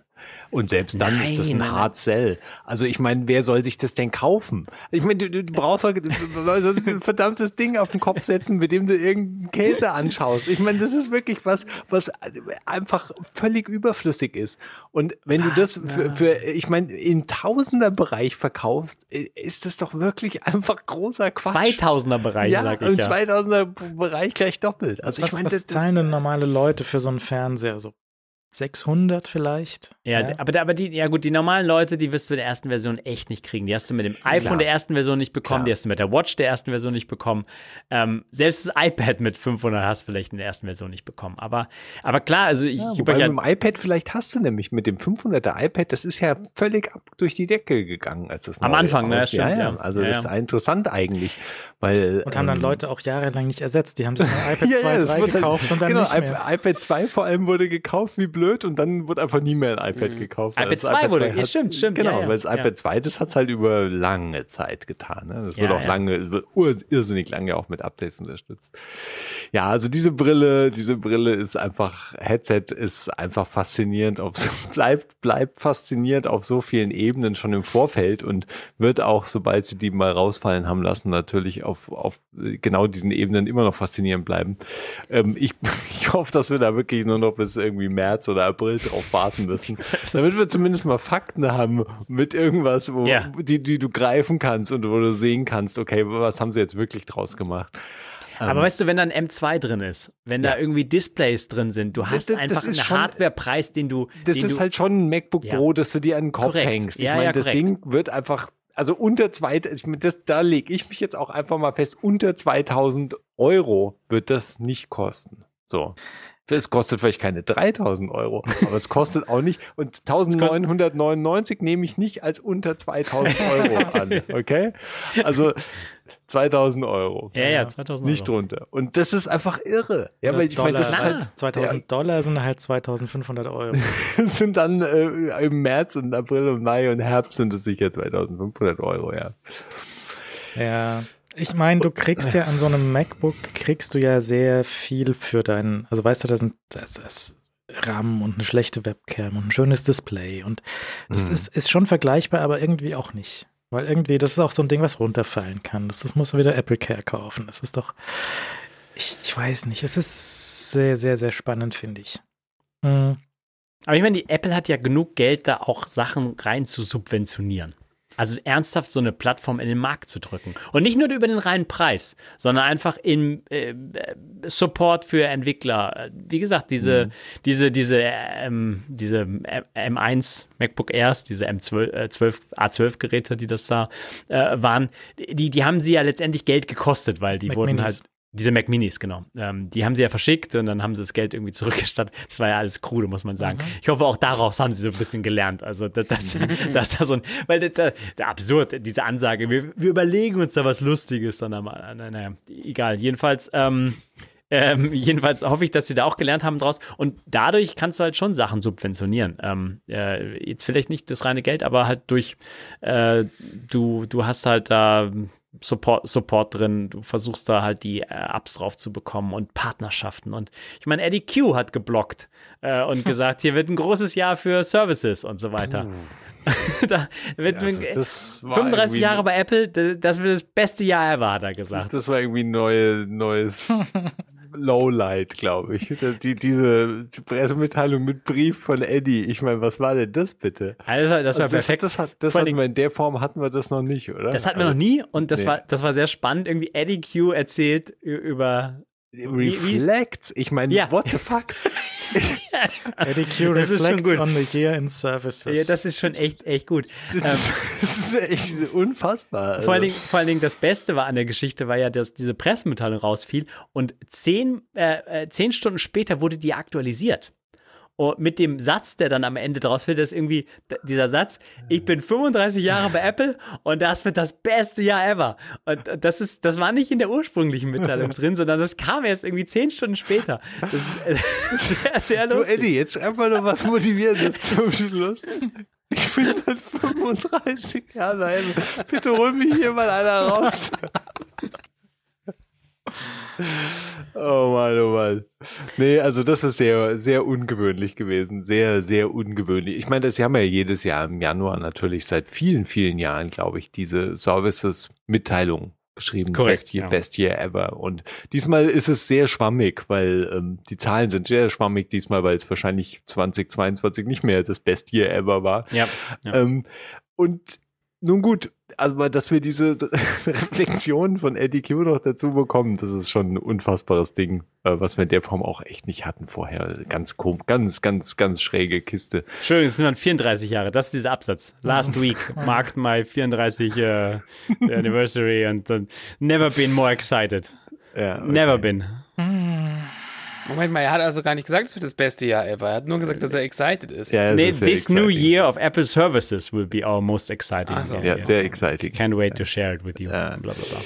Ich meine, auf der anderen Seite muss halt echt sagen, also diese 900, weil ich jetzt Zahl da durchgeflogen ist, die 900 Millionen Abonnenten, jo. das ist schon unfassbar. Also ich meine, 900 Millionen Abonnenten, sprich halt für in-App-Abos. Die irgendwie Leute, die sich dann ChatGPT äh, für 10 Dollar in der Woche geklickt haben, sind in diesen 900 Millionen Leuten halt auch drin. Ne? Und, äh, oh ich mein, weh. Ja, oh das weh. Man, das, das war wieder so eine Fake-App. Das war natürlich eine Fake-App. Ah, Wie kann das in der Woche passieren, wo Eddie Q blockt und reflektiert? Ja, es war sehr unglücklich, diese Reflexionen. äh, die sind ja mit allem Möglichen zusammengekommen und, und, und ChatGPT-Geschichte war halt eine davon. Und ja es ist halt, aber ich, es ist halt einfach schon Wahnsinn. Also ich meine, Apple hat da mit der mit, mit dieser Plattform und natürlich auch seiner Bezahlschnittstelle und dem In-App-Käufen, äh, da haben sie sich halt, die haben einfach ein unfassbares Geldmonster halt auf die Beine gestellt in, in, in 10, 15 Jahren und äh, das äh, dass die jetzt natürlich auch aktiv bedroht wird, weil Digital Markets Act steht halt ins Haus und die ganzen Geschichten, die die EU halt jetzt äh,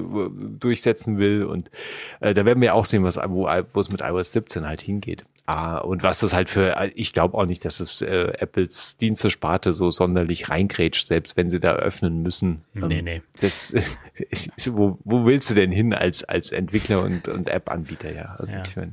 Es gibt ja bei Apple mehrere solche Connect-Webseiten. Also weißt du, App Store Connect, mhm, da geht der mhm. Entwickler hin, damit ihm seine 30 Prozent gestohlen werden. Ja. Podcast Connect, da geht der geneigte Podcaster hin, damit ihm von seinen Abos die 30 Prozent gestohlen werden können. Da mhm. Äh, auch noch für Bücher und für Musik wahrscheinlich so ähnliche Sachen, wo die Autoren hingehen können, wo ihnen dann das Geld abgenommen wird. Ja. Jetzt gibt es neu Apple Business Connect, wo Businesses hingehen können, um The Free Tool. Free Tool, wo sie dann ihre Anzeigen auf Maps klicken können demnächst, nicht wahr? Nein, also das weiß man noch nicht, aber ja. Wird jetzt so verkauft, als hier kannst du deine Daten von deinen Business Locations auf Maps ähm, und sonst wo im System pflegen, weil das tatsächlich bisher ähm, katastrophal ist. Aber das mhm. kannst du dir an zwei Fingern abzählen, dass da demnächst die Werbebuchung für deine Maps-Geschichten mit reinkommt. Und halt vielleicht ja. noch andere Sachen, wie das, wie das auf dem, also die, die, die, die, äh, die Befürchtung damals mit iBeacons war ja, dass du die ganze Zeit mit Burgerwerbung beschossen wirst. Wenn du in der mhm. Nähe von einem Burgerladen vorbeikommst, das haben wir dann bald. Finde ich gut. Weil bisher ist es so, ja, dass mit den, mit den äh, Geschäftseinträgen, dass du halt sagen kannst, weiß nicht, diese, dieses Geschäft, jeder kann da hingehen und sagen, diese Öffnungszeiten von diesem Laden sind falsch. Dann trägst du das dort mit deinem privaten Account ein und dann wird das irgendwann dann zwei, drei Tage später veröffentlicht. Aber es gibt jetzt außer über Yelp zu gehen keinen Weg bisher, deine Daten da ordentlich reinzukriegen. Das fällt Ihnen auch reichlich spät ein. Nee, ich glaube ich glaub schon, dass sie, also es müsste für Maps müsste es schon eine Möglichkeit gegeben haben, ein, für, für Geschäfte da. Ich habe hab den Namen vergessen, aber es hatten die, es gab, glaube ich, eine sehr versteckte Möglichkeit, mit der du deinen Eintrag pflegen konntest. Also der Effekt ist, kein ja. lokales Geschäft hier macht es. Ja, ja. Also äh, ja, ja, da, da, das ohne Zweifel. Aber ich meine, das ist halt natürlich aber auch ein Basisproblem, das natürlich auch mit den lokalen Geschäften zusammenhängt. Ne? Also ich meine, äh, ja, also das ist das ist natürlich eine beidseitige Geschichte. Ähm, und, und die Schwierigkeit halt einen, einen, einen Kartendienst halt international äh, sinnvoll halt zu pushen und umzusetzen und, äh, und halt wirklich aktuell zu haben, ist einfach eine Irrsinnsaufgabe. Ich weiß nicht, ob das neue Portal ähm, das irgendwie viel besser macht. Ich würde ansonsten auch unterschreiben, dass das natürlich schon darauf hindeutet und hinsteuert, dass sie damit Maps äh, auch noch anderes dieses Jahr vorhaben und dieses andere sehr sicher halt wahrscheinlich in eine, in eine Werberichtung rausläuft. Also Werbung muss auch ja, ich meine, Werbung in Karten-Apps ist, ist, ist halt eine schwierige Kiste. Also ich meine, das kannst du wahrscheinlich schon in einer sinnvollen Form machen, die vielleicht sogar gar nicht so dumm und auch gar nicht so unnützlich ist. Aber du kannst natürlich auch in der Form machen, dass es die komplette App zerstört.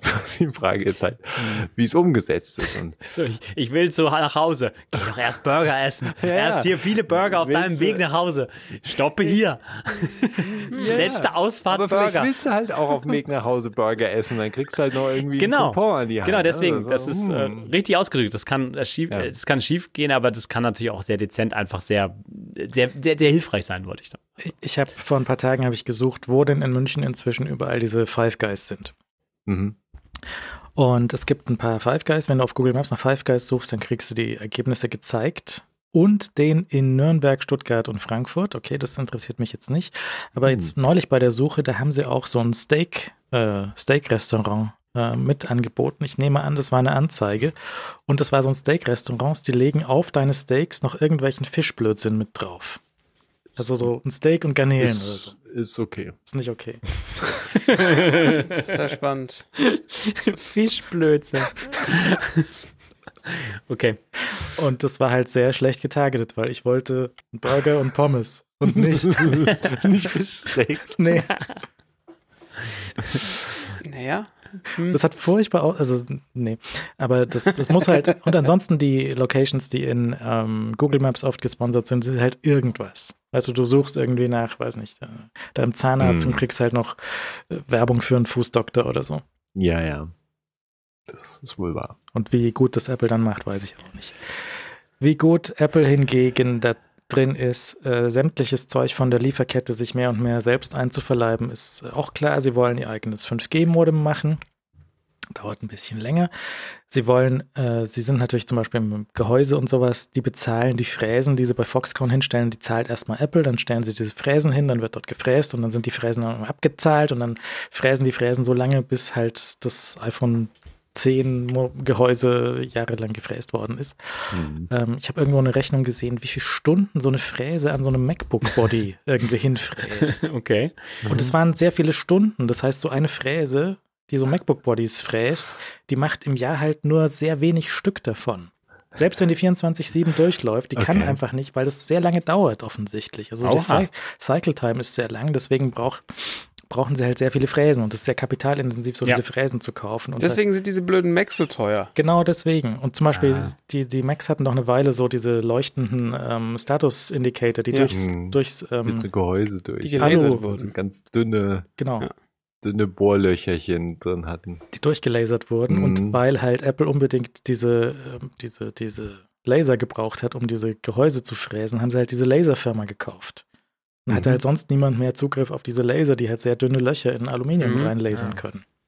So was machen sie. Und jetzt haben sie offensichtlich, möchten sie ihre eigenen Displays, also die, die Panels selbst fertigen, vielleicht mal klein anfangen für die Watch und sowas und dann halt später hochgehen auf die anderen Sachen, weil die haben sicherlich auch keinen Bock, die ganze Zeit auf äh, Samsung und LG zu warten, dass die mal mhm. mit neuen Displays um die Ecke kommen und dann den Aufpreis halt an die Boden zu zahlen. Das ist halt auch so ein, so ein Geschäft von, von Ausschuss. Also wie viele, wie viele gute Displays kriegst du aus so einem Ding rausgefräst und wie viele musst du wieder wegschmeißen? Das ist halt, was, also Samsung und LG, die haben einen, die haben einen Weg, wo, ihr, wo ihre schlechten Displays hin können. Die können sie mich selber verkaufen unter der eigenen Marke oder ansonsten wen verkaufen, aber hoffentlich nimmt die Apple ihnen nicht ab.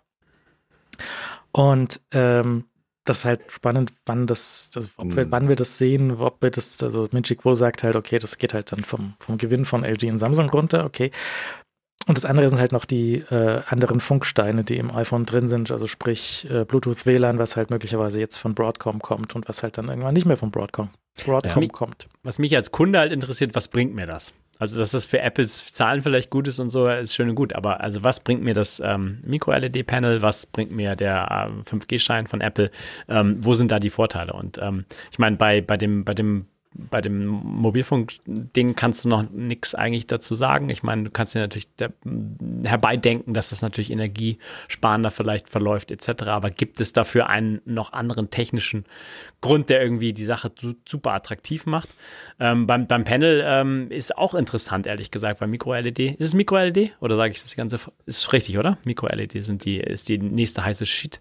Äh, ja. Ja, ähm, bessere Einfallswinkel, äh, mehr Vibrant Color heißt es doch immer so schön ähm, und, und, und heller und so weiter. Bin mal gespannt, weil, also weil die Uhr, also auch gerade in der Ultra-Variante, die ist schon schon farbenfroh und die ist schon hell auch und ähm, äh, hat auch gute Blickwinkel meines Erachtens. Also ich bin mal gespannt, ähm, wo die Vorteile von dem Display-Umstieg dann für den Kunden liegen. Ähm, Vielleicht muss da auch gar kein Vorteil für den Kunden sein, sondern es ist einfach nur Geld und Kontrolle für Apple. Das, das ja. ist ja schon ein guter, gutes Argument.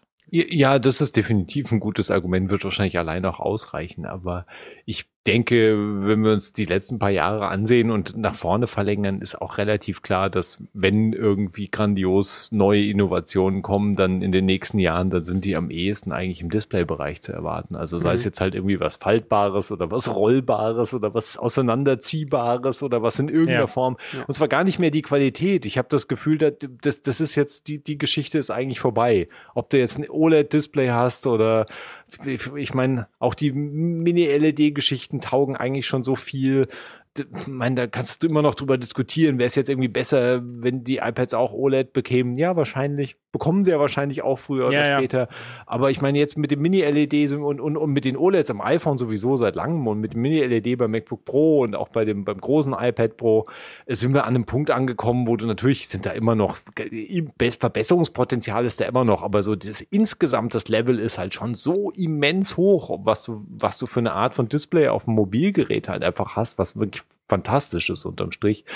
Und dann ist trotzdem natürlich rund um den um das Display und natürlich auch für die für für ein Headset ähm, ist da halt ein Berg an Zeug, was du mit diesen Displays halt machen können solltest. Ja, und auch, auch die Displays, die du in die normale Brille eines Tages einbaust und halt alles, was an, an neuen Formen sich vorstellen kannst und einfach irgendwie dünner und knickbar und sonst was ist, ist alles das Display. Und der ganze ja. Rest ist halt jetzt eigentlich, okay, das ist eigentlich, ist halt irgendwie auch ein gelöstes Problem. Und das sind natürlich das Funkmodul kontrollieren wollen. Ich weiß auch nicht, wo da die super Innovation für den Endkunden herkommen soll. Ich meine, da haben sie halt einfach ihr Funkmodul, wenn sie natürlich alles in ein Modul naja. packen und alles auf den Chip draufpacken, du hast halt alles effizienter unterm Strich, aber es scheint extrem komplex zu sein offensichtlich. Also es ist, äh, es, es hat schon auch einen Grund, warum äh, sie da offensichtlich nicht super schnell mit vorankommen. Also das ist ja jetzt, das ist ja schon Jahre am Laufen, das Projekt und das wird offensichtlich noch ein paar Jahre laufen, wenn die Gerüchtelage stimmt, bis wir da irgendeinen Chip sehen im iPhone, der wirklich, also ein Funkchip, Funkmodem Baseband halt, vom, was wirklich von Apple stand. Und dann muss ich erstmal zeigen, dass das was taugt. Also vielleicht hoffen sie auch, dass er da irgendwie ältere Funktechniken sie einfach halt rauskippen können und gar nicht mehr unterstützen müssen, mhm. damit, äh, damit du dir halt den, den Ärger einsparst praktisch und den Aufwand. Es Aber die Frage, hieß ja, es hieß ja vor der Übernahme, als das noch unter Infineon gelaufen ist, dass das halt nicht die besten Modems waren, damals LTE-Modems oder so. Mhm. Ne? Also die waren nicht, ja. Mhm. Und das, also der, der Goldstandard, Goldindustriestandard ist wahrscheinlich das Zeug von Qualcomm. Mhm. Und ähm, da musst du halt, wenn du jetzt den Infineon übernommen hast, musst du ja erstmal wahrscheinlich da hochkommen auf das gleiche Niveau. Und gleichzeitig, während du dieses Effizienz und Strom und Design da hochbringen musst, kommen halt neue Funkstandards daher. Musst du halt jetzt nicht mehr nur LTE unterstützen, was wahrscheinlich jetzt inzwischen schon gut verstanden ist, sondern den neuen Ultra-Breitband 5G-Quatsch, der halt. Komplizierter ist. Ich gucke so einen äh, YouTube-Kanal, der heißt Signal Path. Der Kollege, der arbeitet wohl in diesem 5G-Funk-Umfeld. Der darf nicht sagen, woran er immer arbeitet, aber der repariert Messgeräte für diesen Bereich von Sachen, so Oszilloskope und solche Sachen aus diesem Bereich. Und dann macht er so ein Ding auf und das ist so ein, so eine Schalt, so ein, so ein Schaltbrett auf dem, in dem Gerät drin. Das hast du noch nie gesehen, solche Bauteile. Also normalerweise hast du mhm. so einen mhm. Chip und so einen Kondensator und das sind einfach völlig andere Sachen. Das ist Magie. Das ist einfach so ja, völlig, so völlig andere, andere Welt, die, ähm, die auf Magie basiert, offensichtlich. ja, ausschließt. Ja. Und ähm, hat auch eine Katze, das ist ganz gut. Die Katze hm. hilft die beim Reparieren. Basiert, die basiert auch auf Magie übrigens. Ja, ja. Naja, ähm, das wird interessant, wenn wir da halt entweder sehen, dass das, also vereinzelt hatten ja so iPhones schon mal so WLAN-Störungen, dass sie aus dem Netz fliegen und solche Sachen. Das war aber mhm. nie klar, ob das jetzt irgendwie Schuld von Broadcom war oder ob das einfach nur Apple irgendwie im iOS verdödelt mhm. hatte und sowas. Ähm, ich denke auch, wenn Apple das eigene WLAN-Chips baut, dann sind sie aber auch wieder so kurz davor, dass sie bitte schön wieder neue AirPods bauen müssen. ja, nee, bitte. Weil, Nee, weil das ist ja, das ist ja ernsthaft die Frage. Also, wenn du da mhm. eigenen Stein drin hast, also ich denke natürlich an Airdrop, ähm, so Techniken, die wir heute kennen, so, was wird dadurch besser, ja? Oder kannst du halt äh, mit diesen Chips untereinander noch eine ganz andere ähm, Verbindung aufbauen, als du so generell im Moment über Mobilfunk aufbauen kannst. Also da, da sind die Möglichkeiten halt sehr, sehr weit, wenn du deinen eigenen Funkchip wirklich äh, nach ein paar Jahren in einer Vielzahl von deinen Geräten drin hast. Ja, du darfst nicht vergessen, dass, dass du es wenn du es selber baust, du kannst es viel tiefer integrieren in dein System rein und du hast natürlich die Supply Chain viel besser unter Kontrolle. Das heißt, ne, es, also es ist natürlich generell schwierig, dass irgendwer kommt und sagt, hey, ähm, ich weiß, du belieferst Apple, aber jetzt belieferst du mal mich, weil ich bezahle mehr, weil das wird halt vermutlich niemals passieren. Aber äh, du weißt es ja nie oder dann passiert irgendwas, aber wenn du den, den Shit halt auch selber baust, dann kannst du das im Zweifel in deinen M oder A oder was weiß ich was mit rein mit reinbacken. Ja. Und plötzlich hast du halt nur noch ein Ding, was irgendwas tut. Und, du ja. kannst ja mal so ein iPhone aufschrauben und reingucken, wie viele große Chips hast du da neben dem A16 noch. Das sind nicht mehr so viele. Im, ja. Im, Mac ebenso. Im Mac haben sie ja auch schon so ein paar Kleinigkeiten in den äh, M2, M1, M2 mit reingesteckt, zum Beispiel den Controller fürs Touchpad, fürs Trackpad. Mhm. Ähm, mhm. Das war ja auch ein Chip, der noch extra war. Und so immer mehr Zeug können sie da reinholen. Vielleicht können sie noch die Gyroskope und das, das MEMS-Zeug dort mhm. reinstecken und dann haben sie da noch mehr ähm, unter der eigenen Kontrolle. Mal mal sehen, wann da irgendwas daherkommt. Ähm, Qualcomm ist auch nicht faul. Die haben jetzt zum Beispiel auf der CES ange angesagt, dass sie eben mit Iridium ähm, nochmal extra spielen und dass sie halt in kommenden äh, High-End äh, Snapdragons und, und den passenden Chips dazu, den Funkchips dazu, dass sie dort eben mit Iridium direkt Notruf spielen können. Und nachdem Iridium insgesamt auch mehr Bandbreite hat und es mehr Satelliten davon gibt, da können sie dann eben auch, wenn die entsprechenden Provider auf dem Boden mitspielen, auch Text und, und mittelbrandbreitiges Zeug drüber anbieten. Mhm. Das heißt, da fliegen dann halt auf dem Satelliten, fliegt dann die Basisstation mit und da kann sich halt das Telefon gegebenenfalls auch einbuchen. Das wird dann sehr interessant, weil das ist dann eine Sache, die muss irgendwie zwischen Samsung, der das dann einbaut, und deinem Telekom-Account hier und dem Iridium irgendwie ausgekaspert werden. Das ist nochmal eine andere Hausnummer von geht vielleicht oder geht vielleicht nicht, aber ist natürlich cool, wenn es dann dort auch funktioniert. Ja, und war nicht, es gab nicht einen Deal, bei dem auch Garmin noch im Backend praktisch mhm. drin war. Also das, was sie jetzt eben für ihren eigenen InReach-Dienst ja. äh, anbieten, dann da auch, weil dann haben wir jetzt eigentlich zwei, zwei Konstellationen, die dann im Smartphone-Markt übrig bleiben. Also ich habe jetzt noch so ein paar andere Ansätze, die, dieses Bullet-Ding, was ja auch, ähm, in welchem Gerät? Die waren in irgendeinem Motorola, glaube ich, drin, in so einem, das ist ja nochmal so eine dritte Bude gewesen, die sich da auch nochmal ähm, einen eigenen Satellitendienst ausgedacht haben. Ich weiß gar nicht, der soll auch irgendwann, glaube ich, dieses Jahr starten. Wir werden mal sehen, wann die Sachen alle dann rausfallen. Aber die, die Qualcomm-Geschichte ist natürlich auf so einer Größendimension, dass sie da einfach das klare Gegenstück halt im High-End äh, Android-Markt halt darstellen werden. Und Garmin hat ja offensichtlich das mit InReach da das, das Know-how jetzt seit vielen Jahren auch angesammelt, um da genug, also vor allem halt auch die Zentren, wo halt die Leute dann sitzen und die Notrufe halt entgegennehmen und so weiter und weiterleiten oder, oder sich halt überhaupt kümmern können diese Infrastruktur existiert ja schon. Und das heißt, du hast jetzt halt einfach einen Gegenpol zu, zu dem, was das iPhone halt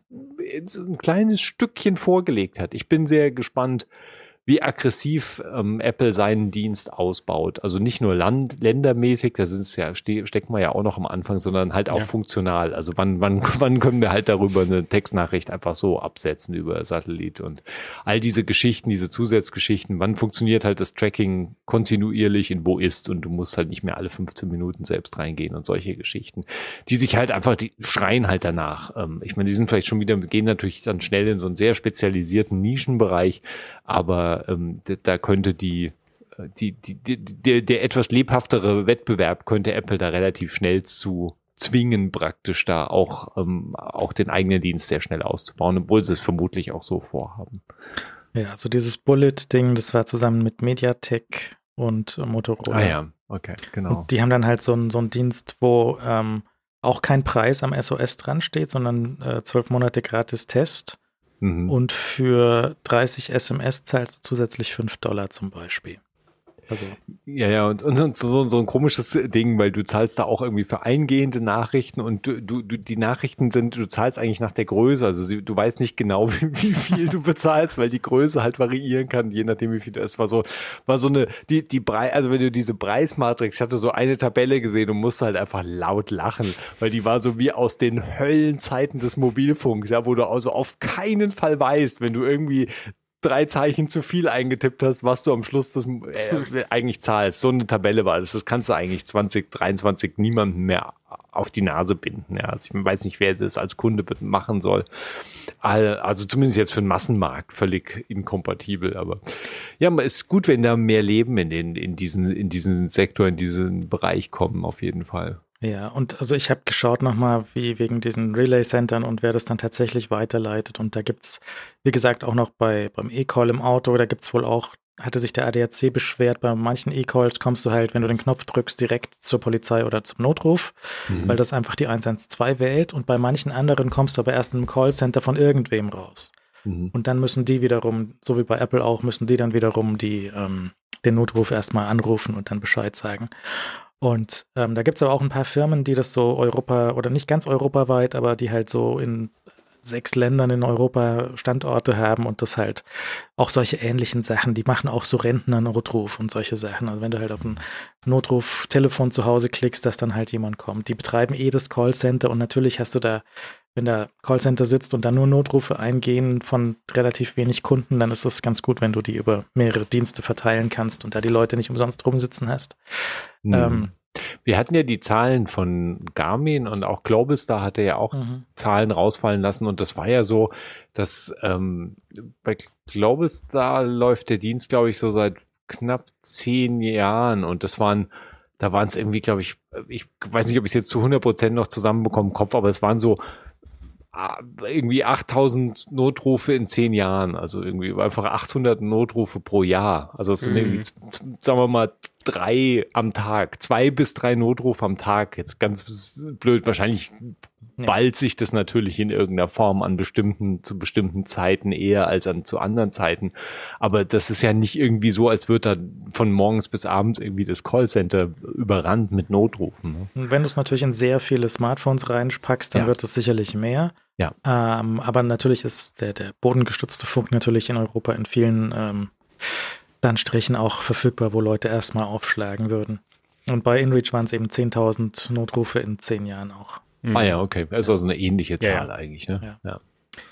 Ja. Ähm, ja, aber mal gucken, das ist ja insgesamt relativ interessant, dass das jetzt geht und das wird das wahrscheinlich auch irgendwann noch ein bisschen besser, wenn da die Chips besser werden und die Satelliten mhm. mehr und größer und besser werden ähm, und das noch vom Starlink dazu kommt, dann ähm, hast du halt da noch eine Möglichkeit. Und ja. der also wie gesagt, Elon-Fußnote, es muss alles nicht stimmen, kann gelogen kommt sein. Kommt sofort, also kommt eigentlich jetzt Oder schon kommt nie. Ja, ja, korrekt. Aber was, ja. wir, was wir halt angesagt haben mit T-Mobile USA war ja, mhm. dass das einfach, wenn das äh, Telefon in äh, T-Mobile USA einen Vertrag hat und in den USA rumsteht und es hat keinen äh, keinen, keinen Mobilfunkempfang, dann kann es einfach direkt über den Starlink-Satelliten rausgehen für Text und für Notruf. Mhm. Und ähm, das heißt, diese diese äh, Basisstationen, die auf dem Satelliten mitfliegen würden, und die fliegen bei Starlink noch nicht, dafür muss erst, dieser, da muss erst die Rakete vom Boden kommen. Das, die steht dann noch. Die muss erstmal, also da noch funkt da nichts, ja. Das ist so wie mhm. ein bisschen wie, wie Autopilot. Der, der, also der fährt schon, aber der fährt noch nicht. der, der fährt aber, ah, ja, er bremst halt gern. Ne? Auch keine gute Woche für, die, für diese ah. Technik. Das hat mich erstaunt. Ich habe dann den Bericht, den Unfallbericht, der stand dann irgendwie, im, so das PDF vom Unfallbericht stand sehr dürftig geschwärzt auf mhm. irgendeinem Server rum. Da stehen die Namen von allen Beteiligten dabei, wer da äh, wo reingefahren äh, ist. Okay. Auf der Bay Bridge ist irgendwie ein Tesla stehen ja. geblieben, spontan. Hm. Und der, hinter, der Fahrer dahinter hat noch rechtzeitig gebremst, aber die anderen Fahrzeuge dahinter sind alle reingefahren dann. Ja. Also so sechs, sechs waren es sechs, sieben Fahrzeuge, ja. ja. Ähm, das hat natürlich die Runde gemacht. Ja, ja. Und mal, mal gucken, was, wie das mit der Sache noch weitergeht. Ähm, und Satelliten natürlich insgesamt einfach cool auch, weil Space. Und Laser. Ja, ja. solange nicht zu viele Satelliten, weil dann keine Sterne mehr. Die schöne Sicht. Himmel. Ja, ähm, hatten wir noch die Ansage für Wireless Charging G2 kommt daher und G2, da hat Apple mal die Spezifikation von den Magneten spendiert. Ja, ja, ja. Also sie haben irgendwas sowas. spendiert, könnte man sagen, was irgendwie das Wort Mac in sich hat. Ja, Korrekt. Also das, das, das, äh, ich weiß nicht, ist das ein, ist das ein Ding, dass, dass wir unbedingt den, äh, den, den, den, die Energie für das Wireless Charging verschwenden müssen, so im großen Maßstab? also ich meine, ja, es ist halt die gute, ist halt echt eine gute Frage. Ne? Also ich meine, der, der, die eine Hoffnung, die ja darauf ruht mit den Magneten, ist ja, dass du es wenigstens einen Tick effizienter machst und einen Tick mhm. weniger, weniger rauspustet, sinnlos, weil halt das Gerät, sagen wir mal, zentriert oder möglichst optimal halt auf der Spule aufliegt. Ja. Da kann man sich jetzt natürlich, also braucht man sich wahrscheinlich nicht zu streiten, weil es immer noch ineffizienter ist, als ein Kabel dran zu hängen. Aber es ist sicher besser, als halt einfach das, äh, das Telefon halt auf irgendeine G-Matte zu werfen und zu hoffen, dass es irgendwie geladen wird, weil irgendwo noch eine halbe Spule halt drüber ist. Also ähm, ich das, sicher sinnvoll ja. per se, ähm, es ist halt so super unklar, was das überhaupt bedeutet. Also die Ankündigung war, die Ankündigung war ja praktisch detailfrei, wenn man so will. Ähm, Apple hat sich halt einfach überhaupt nicht dazu geäußert, was äh, auch viele Fragen aufgeworfen hat, vor allem die Fragen über Rückwärtskompatibilität von den bisherigen MagSafe iPhones. Also ist halt das iPhone 12 kompatibel mit G2, G2, G2, äh, G2, äh, das wird noch ein Zungenbrecher. Ja, muss. Das muss äh, kompatibel sein. Es das muss auch, wenn das eine gerundete Oberfläche kann, muss es auch mit der Watch kompatibel sein. Ja, da, da, also muss das Wort muss wäre das Wort, was ich nicht verwenden würde. Ich würde das Wort könnte vielleicht damit kompatibel sein. Aber das ist natürlich, ähm, das ist ja auch, das war ja einer der lustigen Nebensätze in der, in diesem Presseaussendung von, von der, wie heißt die, Wireless Konsortium? Irgendwie haben noch ein, Irgendein Konsortium. Noch einen Namen dazu, den ich gerade vergessen habe. Ähm, die, ein Teil war ja davon, dass sie praktisch so, dass du damit eben auch andere Geräteformen laden können sollst auf lange Sicht, die oder längere Sicht, die halt eben nicht äh, die ne, ne, keine flache Rückseite haben, wie eben Smartphones. Smartphones ist ja ein sehr einfaches Ding, weil halt eigentlich fast alle Smartphones irgendwo ein sehr flaches Element auf der mhm. Rückseite haben. Und genau, und da, da ist natürlich Smartwatches und natürlich auch VR-Headsets und, und, und so weiter. Da all diese Dinge, die du halt auch laden willst. Ich meine, der Headset-Laden ist ja auch nochmal so eine eigene Kiste.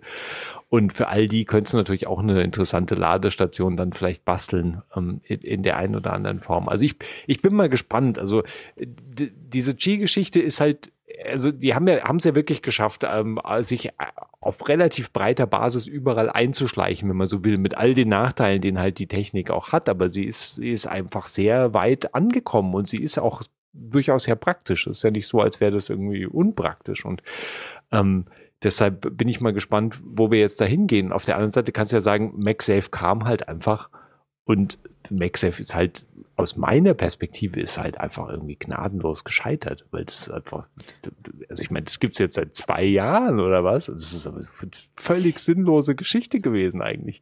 Also ich meine, ja. die Idee, die Idee mit dem Magneten war gut, und alles andere war totaler Quatsch. Also ich meine, sie hatten dieses komische, also haben sie ja immer noch den komischen Teller, den du halt hinten dran hängst, der keinen Sinn ergibt.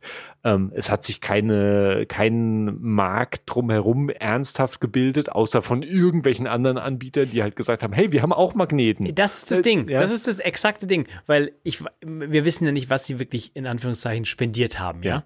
Aber was ja, was du klar im Markt von diesen ganzen Zubehörsachen sehen kannst, jeder schraubt irgendwie irgendwie so ein paar Magnete zusammen. Exakt, exakt. Und wenn du diese MagSafe compatible. Ja, ja, aber halt nicht MagSafe. Also ja, ja. Äh, nichts hat nichts mit der Ladegeschwindigkeit etc. zu tun. Ja. sind einfach nur Magnete drin. So.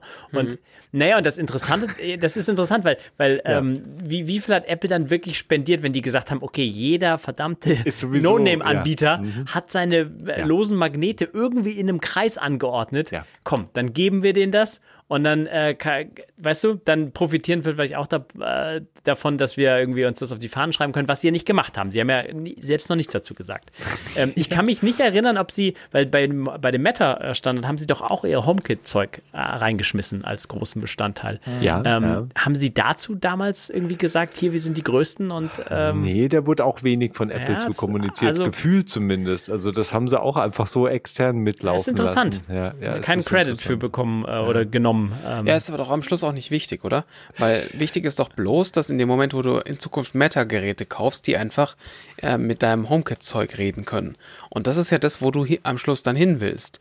Und wenn das jetzt äh, in Zukunft auch bedeutet, A, dass Leute, die vielleicht Samsung haben, sich aus irgendwelchen Gründen auch plötzlich ein Apple-Ladegerät kaufen können oder ein Apple-Gerät-Ladegerät benutzen können oder halt umgekehrt ja. ihre Kundschaft mit ihr, ihr iPhone 17 laden kann an einem whatever Samsung Cheating und zwar sinnvoll laden kann, haben sie ja auch gewonnen. Vielleicht haben sie gesehen, dass einfach niemand oder verhältnismäßig wenig Leute, nachdem sie die Netzteile aus den ähm, Packungen von den iPhones weggelassen haben, dass einfach sehr wenig Leute bereit sind, die horrenden Apple-Preise für Original-Ladezubehör zu kaufen äh, zu hm. zahlen. Weil die sind sehr teuer. Die sind sehr teuer die und dafür tun teuer. sie nicht sehr viel. Die AirPower Rest in Peace, ja, also das, das wäre halt das Ding gewesen, aber es ist halt, halt nicht, ist halt nicht passiert.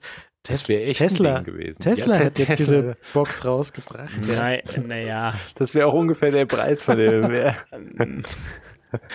AirPower um, gewesen. Haben sich vielleicht gesagt, es ist besser, wenn die Kundschaft überall kompatibles Ladezubehör bekommt ja. und wir mhm ist, wir, wir, wir wollen da zu viel Geld. Äh, wir, wir nehmen halt für diesen albernen Ladepuck halt was, 40 Euro oder so ein Quatsch. Ja, ja und der ist halt ja. ernsthaft albern. Also ich meine, das ist halt das Basisproblem da dran. Und ich, ich genauso wie, also auch bei HomeKit ist es ja eine gewisse Reißleine, dass sich Apple auf den Meta-Zug ja, aufge... Ja, du musst sagen. ja halt irgendwie auch mal an einem gewissen Punkt merken, okay, unsere Strategie, da irgendwie Lizenzprogramm rumzubasteln, ja. uns schwierig zu machen und dann Leute springen da drauf und bezahlen uns und irgendwie ist es halt ein super kontrolliertes Ökosystem für unsere Geräte.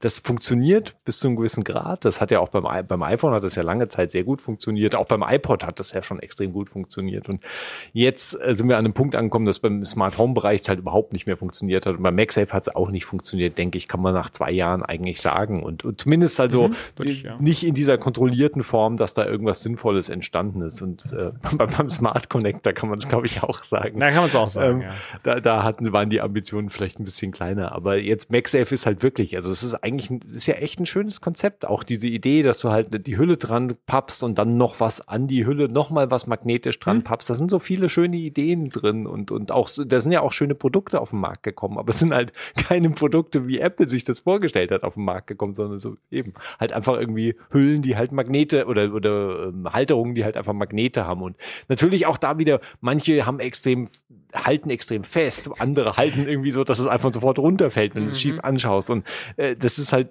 das ist halt auch, ist halt auch nicht so optimal. Und ich glaube, da ist vielleicht für Apple ganz gut gewesen zu sagen, hey, lass, komm, komm, das geben wir mal dem Konsortium, wo wir ja halt sowieso irgendwie super Top-Mitglied und, und irgendwie am Standard halt mitentwickeln. Und das geben wir denen mal hier, Basis, MagSafe, das können die in ihre Pressemitteilung ja. schreiben, es sieht gut aus und so. Wir haben eh und, das nächste Ding. Und, und wir, für uns ist das sowieso egal, der ja, ist ja, abgehakt, klar. so whatever. Und äh, dann ist halt auch gut, wenn das halt, wenn die, ich meine, wir, wir wissen ja noch nicht, was da jetzt echt rausfällt an dieses G G2-Geschichte, G2, vielleicht ist es einfacher auszusprechen vielleicht, als G2. Ähm, was da rausfällt, werden wir ja erst sehen. Aber ich, also ich, ich was, hoffe, was jetzt dass mal rausfällt, ja. ist Lightning. Das fällt raus. Und ja, dann ja, muss halt entweder USB-C oder nichts nachkommen. Wenn ja. nichts nachkommt, wenn es Geräte gibt, die halt nur noch wireless chargen, dann muss halt vielleicht auch mehr, mehr anderes Zubehör da sein, was da mit kompatibel ist. Dann wäre es sicher gut, ja. Hm. Was die ja, Frage noch größer macht, ob halt die alten MagSafe-Geräte mit diesen G2-Geschichten kompatibel sind.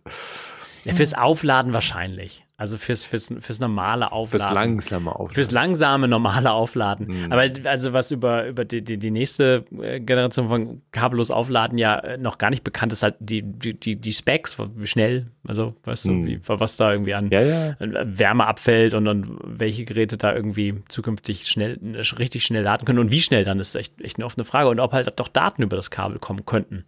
Ja. Ähm, so generell. Das sind spannende Fakten, die, die noch äh, zu erfahren sind. Hm. Ja, aber wie lädt man, wie lädt man die, die Brille? Das ist irgendwo so ein Puck, wo du an der Seite so einen Puck dran steckst. Vielleicht. Vielleicht auch nicht. Hm, die andere Sache, die wir seit Jahren uns daher wünschen, hatte ich auch in der alten Sendung nochmal gehört. Da haben wir schon gesagt, wenn irgendwann Mac und iPad zusammenwachsen sollten. Ja, da war die Frage mit Marzipan war damals noch. Ja. Oh, oh. Mhm. Oh, wir machen einen großen Topf gerade auf. Ich bin kurz abgeschweift und dann plötzlich großer kurz, Topf. Kurz ein Marzipan. Ah, Marzipan, genau. So. Weihnachten noch so, so Duft in der Nase. Mhm. Plötzlich macht er so einen riesen Topf hier auf. Und also Apple äh, soll wohl an dem, an dem Touchbook Pro arbeiten. Das MacBook mit einem, mit einem Touch-Bildschirm drin. Das wäre ja mal höchste Zeit. Das war auch jetzt äh, so es ist auf dem Windows ist gut. Das ist, kann man, kann man echt schon machen. Das ist auf dem iMac vielleicht ein bisschen komisch, weil du deinen Arm sehr weit wegstrecken musst und so. Und dann machst du wieder den, den Bono und mm, mm, mm. fingerst Leute. Sehr gut. Aber die, wow. die äh, Sache mit dem Laptop hat schon, hat schon was. Es ist halt die Frage, ob sie bereit sind oder das irgendwie macOS dran anzupassen. Also es gibt ja auf dem Windows schon diesen Tablet-Mode, den du auf dem Surface klicken kannst. Und dann wird alles ein bisschen größer und so die, die Abstände werden ein bisschen größer, damit das für deinen dicken Finger passt. Aber das ist auch nicht unbedingt nötig. Sie sind sowieso nicht auf einem guten Weg, was die Mac-Software-Geschichte angeht. Das ist sowieso so ein, so ein, so ein bisschen traurig alles. Ja. Und sie haben da eh noch keine richtige Lösung, wie das mit den Systemen und dem Marzipan und den iPad-Apps auf dem Mac irgendwie weiterlaufen soll. Vielleicht haben sie es eingesehen, dass Leute sehen diese Convertibles auf der Windows-Seite und du kannst sehr gut dieses Wasser aufklappen, einmal verwinden und dann andersrum zuklappen. Mhm. Dann hast du halt dein Tablet für unterwegs oder du hast das Ding, dass du wirklich einfach, die sind ja auch schon so nah dran, dass das iPad mhm. und ein potenzielles Touchbook Pro ist ja fast schon das gleiche. Das ist ja, ja. sehr nah dran. Wenn du jetzt wirklich so ein, so ein Ding dir zusammenbastelst wie das Surface, wo du, wir hatten mal ein Surface, war unten nochmal extra Akku und eine Grafikkarte drin. Mhm, mh. Sowas kannst du dir langsam vorstellen. Mach doch, mach doch kein, mach doch dir nicht die Arbeit. Mach doch einfach die Mac und die iPads einfach Dual Boot beide. Mhm. Mal, bam, bam. Da hast du deinen Touchscreen Mac. Kannst du, kannst du dein iPad OS booten von deinem, von deinem MacBook aus oder no. andersrum? Nee, doch, doch, oder yes. andersrum. Und, dann, das wär, das, und vom iPad kannst du einfach sagen, okay, starten wir mal macOS, ich habe hier eine yes. Software, die. Ja, und dann, machst du Dualboot, dann musst du nichts umwerfen, hast du beide weiterhin, können ja weiter über längere Jahrzehnte zusammenwachsen, was auch immer, aber, aber das ist, äh, das wäre doch die schönere Lösung, als den macOS jetzt anzufassen, irgendwie Touchscreen für mich zu machen. Also ich ähm, bin hm. da, ich bin da weiterhin sehr skeptisch, dass das Vielleicht. eine gute Idee ist. Weil ich habe hier zum Beispiel mein iPad äh, in so einem Stand, wenn ich am, am Schreibtisch sitze und äh, ich mache diese Geste dahin zu lang, häufiger mhm. mal. Das ist äh, Tennisarm. Tennisarm. Ist dir der Sofort Arm Tennisarm. Abgefallen? Der Tennisarm. Also das ist nicht, nicht, was ich ernsthaft, was ich oft machen will. Das ist ernsthaft, was ich. Ich bin ja noch auf so einem älteren Mac, habt ihr es mal erzählt, ich bin so einem älteren Mac unterwegs und ich habe zum Beispiel dieses Universal Control nicht, wo ich mit der Maus einfach dort drüber ziehen könnte. Ich bin jemand, der muss hinfassen, so mit dem Arm und ernsthaft Tennisarm. Es heißt ja auch Arm-Mac. Ja, wow. ähm, Nicht mein Mac. Aber ich meine, Alex, du, du, du hast doch dein, äh, dein iPad ja sicher auch im Magic Keyboard oft. Äh, oft, ja, oft, ja. Und während du das äh, iPad im Magic Keyboard mit Tastatur und Trackpad bedienst, bedienst du das da auch mit den Fingern zwischendurch? Ähm, nur wenn, äh, wenn die, äh, wenn der Maus Touch Control, äh, wenn die wenn, Pointer Control hm. ähm, schlecht ist. Also, okay. wenn, also nur als Notlösung willst du sagen? Äh, ernsthaft, ja, wenn es da drin mhm. steckt, ist meistens äh, der, der, der Klick zum, also der, der, die Bildschirmberührung umständlicher, als auf, über, die, als über die Tastatur oder das mhm. äh, Trackpad zu machen. Also es ist, es kommt extrem selten vor, dass ich dann was anfasse. Es ist natürlich, kommt extrem häufig vor, dass ich es einfach abziehe und dann das Tablet einfach so benutze, mhm. wie, wie, das Tablet an sich gedacht ist, nicht wahr? Ähm, Im Schoß, ohne ja, irgendwas. Ja, ja, äh, okay. Das ist der große Vorteil. Aber okay. dieses Hinlangen zum Bildschirm, ich halte das für extrem überbewertet. Also, mhm. weil, weil, also viele Leute argumentieren dann irgendwie, das sind simple Gesten, mal eine Webseite zu scrollen. Das ist ernsthaft umständlich, dahin zu langen und dann so dazu zu wischen und so weiter. Das, also du hast das, die Finger eh schon auf der Tastatur und dem Das ist interessant, ja, ja, ja. Ich sehe dein, ich sehe das, ich sehe dein Argument, aber ich merke es bei mir zumindest aus, bei meiner, bei meiner Bedienung, dass, dass ich sehr fließend am, am iPad zwischen dem Bildschirm, der Tastatur und dem Trackpad wechsle. Und dass ich tatsächlich diese banalen Sachen wie Webseite scrollen sehr wohl auf dem Bildschirm mache. Und zwar gar nicht ohne groß drüber nachzudenken. Okay, interessant. Sondern, und, und es auch als angenehmer empfinde. Ja, zum Beispiel auf dem Surface. Also, ja, interessant. interessant. Also, ich, also ich will da gar nicht behaupten, dass es der bessere Weg sei. Ich merke nur an meiner eigenen Nutzung, dass, dass, dass ich das, dass, dass das für mich sehr normal ist. Und dass ich weiß, dass wenn ich, wenn ich halt länger am iPad gesessen habe und im Sinne vom am iPad mit Tastatur und Trackpad gesessen ja. habe, nicht im, nicht im Tablet-Modus, wenn du so willst, ja. sondern am iPad, iPad als Notebook. Und dann, und dann halt einfach zum MacBook wechsle, dann fange ich an, das MacBook-Display halt zu betatschen und daran rumzumachen. Und wenn ich eine Webseite offen habe, dann will ich die halt auf dem Display scrollen. Es, es, es ist einfach so. Also ich meine, allein die, die Auflösung, ja. die, die, die schließt mein Gehirn da schon aus. Also hm. der, diese, diese Scrollleiste sieht nicht aus nach ich könnte da nicht hintatschen. So, ich, ich käme nicht auf die Idee dahin ja, ich zu touche ja auch nicht auf die Scrollleiste, sondern ich touche halt einfach aufs Display. Ich ja, ja, okay. Wischen, ne? Ich habe ja dieses Surface, Surface Pro 7 habe ich ja. Das hat ein 12 Zoll Display, ist relativ klein. Ja. Und dann habe ich da diese, diese dran steckbare Plastiktastatur, die so magnetisch dran sitzt und so. Mhm. Die, die, ist, die ist okay, die Tastatur, die geht so. Das Trackpad, was da dran ist, ist nicht okay. Das macht keinen mhm. Spaß. Deswegen bin ich da immer sehr verleitet, auf dem Display zu touchen. Und das ist auch sehr nah, weil es ja so klein ist. Ja, also mhm. der, der, das ist ja, Display ist ja nur so und dann hast du ja nicht sehr viel Platz, um da hinzufassen. Und da benutze ich so viel wie es geht den Touch auf dem Windows. Ohne mhm. ihn jetzt in dieses extra Tablet-Modus zu schalten, weil der geht ja aus dem Tablet-Modus raus, sobald du die Tastatur dran ja, hängst. Ja, ja. Mhm. Ähm, und das funktioniert schon ganz, ganz gut. Vielleicht haben sie auch gesehen, dass einfach verhältnismäßig sehr wenig Leute dieses 400 Dollar Magic Keyboard kaufen. Vielleicht ist das ein so harter Sell auf dem iPad, dass Sie, weißt du, sie haben jetzt. Ist ein harter Sale, auf jeden Fall. Ja. Sie haben ja sehr viel Energie reingesteckt in Pointer Control auf dem iPad. Das kam ja, ja. auch, das ja. hat lange gedauert und das war wahrscheinlich auch ein relativ großer Act, dieses, diesen extra Mauspointer für, für äh, wie heißt es denn, für UI-Kit ja. zu bauen, dass der da weiß, worüber er gerade gehalten wird und diese ganzen Sachen und die, die Tastatur-Support für iPadOS hat ja auch Jahre gedauert, bis das in so einen halb okayen Zustand gekommen ist. Mhm. Vielleicht haben sie gesehen, dass es aber tatsächlich so auf, wenn du am, am Schluss unten im Excel vom, vom Tim nachschaust, wie viel verkaufen wir denn von den Dingern, halt so kein Schwein, weil es einfach so teuer ist. Wir verkaufen aber eine Million und 17 von diesen MacBooks, weil die einfach sehr, sehr gut sind. ja? Vielleicht ich mein, das, kommen sie langsam auf die Idee, dass, dass sie nicht die User, die Kundschaft grenzenlos melken können mit Zubehör. Dass, hm. dass da auch Leute an einem gewissen Punkt sagen, so ist Schluss. Hier, Kollege Rödiger hat gerade geschrieben, so was denn mit den iPad-Preisen passiert. Mhm. Ja, der hat wie iPad Pro 2000 Euro. Hallo? Ja, ist teuer geworden. Und wenn du da halt mit Stift und mit, äh, weißt du, Stift kannst du dir noch schön reden, das sind nur 100 und das ist vielleicht genau das Ding, was ich brauche. Weißt du, wenn du schon mhm. 1000 oder 1300 für so ein iPad Pro zahlst, dann zahlst du noch 100 für einen Stift, ist egal. Aber dann nochmal 400 für ein äh, Keyboard Case ist halt bescheuert. Also das ja, ist halt der gleiche Preis wie im MacBook, machen wir uns nichts vor. Das, das ja. geht mehr oder weniger eins in eins äh, im Moment. Also das, äh, das ist der gleiche äh, stecken beide in der gleichen Kategorie, die Pro-Geräte zumindest. Also die Airs und die, die anderen sind natürlich weiter drunter, aber die Pro-Geräte stecken in der MacBook-Kategorie. Ja. Ähm, und ähm, die, die, die Frage ist ja so ein bisschen.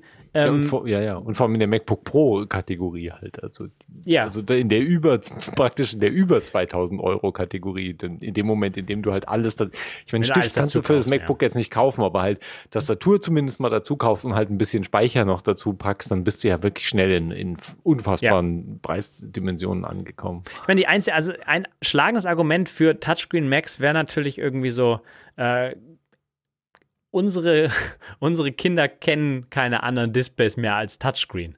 Und deswegen ja. musst du vielleicht für die nächste Generation einfach überall Touchscreens haben.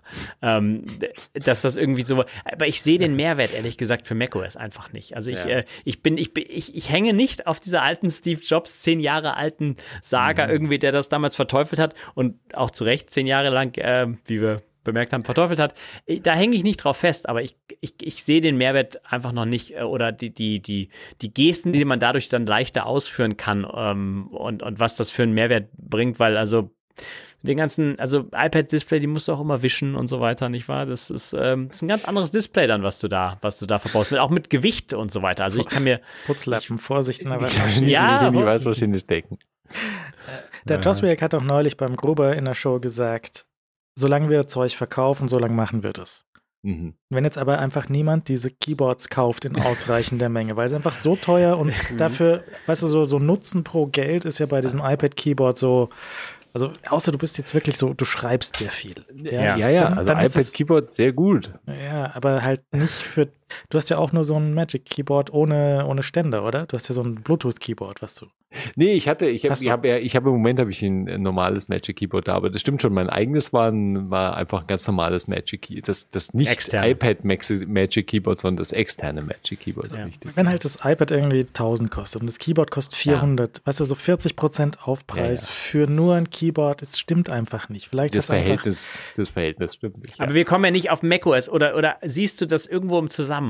Ja, weil okay. sie, also. sie sehen ja schon, dass sie, also ich glaube, dass das iPadOS ist abgeschrieben und tot und vorbei. Sie haben gesehen, das führt ah, zu Ah, da sind wir. Okay, okay, ah, okay, okay, okay, okay. Uh, Moment ah, mal. da muss ich ja ganz anders rangehen an die Sache. Ich habe akzeptiert, dass iPadOS sich nie mehr weiterentwickelt wird. Aber Apple sieht ja auch, dass in dem App Store auf iPadOS zu wenig los ist. Sie sehen auch die Umsätze, die mit den iPad-Apps gefahren werden. Mhm. Und wenn der Joss React da nicht gelogen hat, ich glaube, es ist ihm aus Versehen rausgerutscht, was verkauft wird, wo, was Geld macht, wird weitergemacht. Mhm. Und was macht ihnen Geld? Nicht der iPad App Store, sondern das iPad selbst und nicht das, ja. das iPad-Zubehör. Und mhm. sie können natürlich die, die Sachen, die sie fürs iPad entwickelt haben, die UI, die, also die, die den App Store SDK, ähm, ein SDK für iPadOS, um iPadOS-Apps zu bauen. Den haben sie ja schon halb rübergebracht auf macOS. Das heißt, die Apps fürs iPad, die werden auch irgendwann auf dem Mac laufen. Du kannst dir jetzt die, zum Beispiel die Draw Things App, kannst du dir runterladen auf deinen ARM-Mac und die jo. läuft dann und dann stürzt sie sofort ab. Aber die würde theoretisch, würde sie funktionieren ja. und ähm, wenn du dich mit diesen, ähm, mit diesen, ähm, nicht Marzipan, das heißt jetzt Catalyst irgendwie anfreunden kannst. Mhm. Das ist eine von diversen Möglichkeiten, wie sie die, die macOS Software Story retten können. Vielleicht heißt aber die Antwort auf macOS Software auch tatsächlich nur Elektron. So auf lange Sicht, ja. Ja, also oh. da ist vieles offen, was die Zukunft der Mac-Software angeht. Ich glaube, da sind viele, viele verschiedene Varianten denkbar und es ist auch sehr unklar, was, was Apple da jetzt wirklich eigentlich für eine Richtung einschlagen will und wo sie damit hinwollen. Und wo natürlich auch am Schluss wir landen. Ähm, auf jeden Fall ist ist tatsächlich, also kann man natürlich wirklich die Frage aufwerfen. Also die alte, es ist ja eine alte Frage, aber sind wir halt an dem Punkt angekommen, an dem es halt wirklich, an dem iPad, äh, das iPad, so wie es jetzt ist und iPad OS wirklich so nah an macOS dran ist und umgekehrt, dass es halt eigentlich nicht mehr sonderlich sinnvoll ist, da zwei, da zwei Betriebssysteme aufrechtzuerhalten. Ich meine, äh, also der Punkt ist, Seite, abges ja. abgesehen davon, dass ja. ich Dualboot ähm, begrüßen würde, für mich ist es halt ein Ding, das, das kannst halt auch wieder unterm Strich eigentlich niemandem verkaufen. Klar. Also ich meine, das ist irgendwie. Außer es bootet so schnell, dass es beim Anklicken des Keyboards irgendwie umschaltet. Ja, das wäre natürlich eine lustige Idee, dass du in der Lage bist, mit, mit Virtualisierung und allem möglichen irgendwie in der Form hinzubekommen, dass es so perfekt läuft, läuft dann auf irgendwie auf dem M3, dass das halt einfach da ja, Bing, ähm, so praktisch naht, nahtlos kann. ist. Ja. ja, genau. Aber ja, also nee. Ja. Und wenn sie halt diese, diese Mechanik vom Magic Keyboard, dass du also dieses zweite Gelenk in dem Gelenk drin hast und dass das dann so schwebend dasteht. Mhm. Das ist schon ganz lustig, aber das äh, macht halt das, die ganze Geschichte nochmal extra dick und es ist halt auf Windows-Seite ja eigentlich gelöst. Dieses, dieses Gelenk, was du, wo du so ein, so ein Tablet auf eine Tastatur docken kannst und dann verdrehen kannst und dann rückwärts halten kannst, das ist ja eigentlich, das geht schon. Das kann Apple auch sicher noch ein bisschen nicer machen dass es hm. gut, gut, sich magnetisch verbindet und dass dann der, das Zeug, dass da unten vielleicht Batter tatsächlich auch Batterie drin ist, weil den eigentlichen Mac, den können sie ja inzwischen ähm, in offensichtlich, also einen Mac können sie in iPad-Form gießen, haben sie, das heißt ja. iPad. Man, mhm. Und könnte man so sagen, ja. Diese, diese Konstruktion mit diesem sehr dicken, ähm, mit diesem extra Gelenk und so brauchen sie ja nur, damit das sehr schwere iPad nicht nach hinten umkippt. Mhm. Und das, ja. das ist eine lustige Idee, aber ich glaube insgesamt dann zu teuer. Und die Dinger halten auch nicht so besonders. Ich höre immer wieder Geheule, dass die halt noch schneller kaputt gehen. Der ganze Gummiquatsch an den äh, Magic Keyboards, dass die halt relativ schnell verschleißen. Hm. Ähm, ist schon nicht so ideal, wie es erstmal ausgesehen hat. Ja, ich, ich, ähm, ja, ich sehe, also ich sehe Leos Punkt, dass die beiden Betriebssysteme halt sich schon sehr ähneln. Und auf der anderen Seite muss man natürlich sagen, dass sie konzeptionell natürlich nicht weiter voneinander entfernt sein können. Und wenn man modernes Apple denkt, dann gucke ich auf iPadOS und sehe ein sehr kontrolliertes Betriebssystem, das an einem iPhone hängt, weil das ist ja auf iOS entstanden und so weiter, was einfach nicht wegzudenken ist und sehr sicher und so, so, so schön also so ein Wohlfühlgefühl auslöst. Und das sehe ich im eher im modernen Apple verankert, als so ein wildes macOS, wo du alles machen kannst, wo alles explodieren kann. Ähm, das äh, sei nur aufgezeigt, dass das ist so der Kontrast so ein bisschen. Ich, ich, ich glaube schon, dass, dass die sehr nah beieinander sind und auch zusammengeführt werden könnten, aber sie sind halt einfach so vom Konzept einfach so komplett komplett konträr. Sie stehen gegeneinander und, und ich sehe Apple auf dieser sehr kontrollierten Seite eher so. Und äh, ein, ein, ein, ein, Sicherheitssystem, was sie selbst in der Hand haben, ein, ein, Apps, die sich über ihren Store installieren. Mal gucken, wie lange das noch hält, etc. Ja, ja, aber, ja, aber nicht wahr? Also, das ist. Ähm, also auf der, auf, aus der Perspektive sind sie dann doch so weit entfernt, dass es ähm, für mich einfach klar ist, dass diese Betriebssysteme für sich für eine sehr lange äh, Zeit einfach separat weiterlaufen werden. Du brauchst für die Entwickler brauchst du deinen Terminal, du brauchst Xcode, du brauchst Final Cut. Sie haben Final Cut nie aufs iPad gebracht. Ja, also sie, sie, verlassen sich ja, auf Blackmagic, dass sie da DaVinci rüberbringen aufs iPad. Ähm, iPad Software Story ist tot, ist vorbei. Also da kannst du einen Browser klicken und irgendwie deine Zeichen-App für deinen Stift und das war's. Mehr ist ja nicht. Ja, also du, mhm. das, das ist leider ähm, schiefgelaufen. Und das darf ihnen halt bei der Brille nicht nochmal passieren. Sonst kannst du dir mal Dual Boot von macOS auf der Brille. Ich meine die Brille. Wenn du, wenn du auf der Brille. Du bist dir zu sicher, was das macOS angeht. Du, ich ich glaube, das steht nicht so auf so sicheren Beinen, wie wir hier manchmal denken. Ja, dann kann ich mir überlegen, wo ich mein MacBook Pro 2025 ja. mit iPad iPadOS. Ja. Oh, Touchscreen, no, Touchscreen no, auf Mac. Alles ist Bam. in die falsche Richtung gegangen. Ja, dann, dann ist es wieder vorbei. Dann suche ich mir einen hübschen Linux-PC. Ja, weil dann, dann können sie den, oh. den Quatsch behalten. Das, das, das können sie nicht machen. Das, das, die verkaufen. Nee, das, nee bin ich ja, da bin ich ja deiner Meinung. Ja, das können ja, sie nicht machen. Aber das andere können sie auch nicht machen. Und deswegen, das ähm, wird separat weiterlaufen. Die ja, haben jetzt also, Jahre Vorsprung mit hm. ihren ARM-Chips vor, vor AMD und so weiter. Und die haben jetzt die super nice Laptops. Das, die, die, die verkaufen sich wie geschnitten Brot. Ja, zu Recht auch. Ja, weil die echt gut sind. Mhm. Ja. Und äh, sie haben jetzt so einen relativ stabilen Punkt, wieder, weißt du, die ganzen Tastaturgeschichten sind äh, überstanden. Da ist jetzt die, die Sammelklage in den USA ist jetzt durch. Da kriegst du dann, mhm. wenn du dich dort anmeldest und irgendwie mehr als zwei Reparaturen hattest, kriegst du nochmal 400 Dollar zurück oder sowas. Ah, doch so viel dann. Und die Anwälte mhm. nochmal 400 Dollar. Also es ist ja, richtig gut, die teuer. Die Anwälte, die kriegen alles.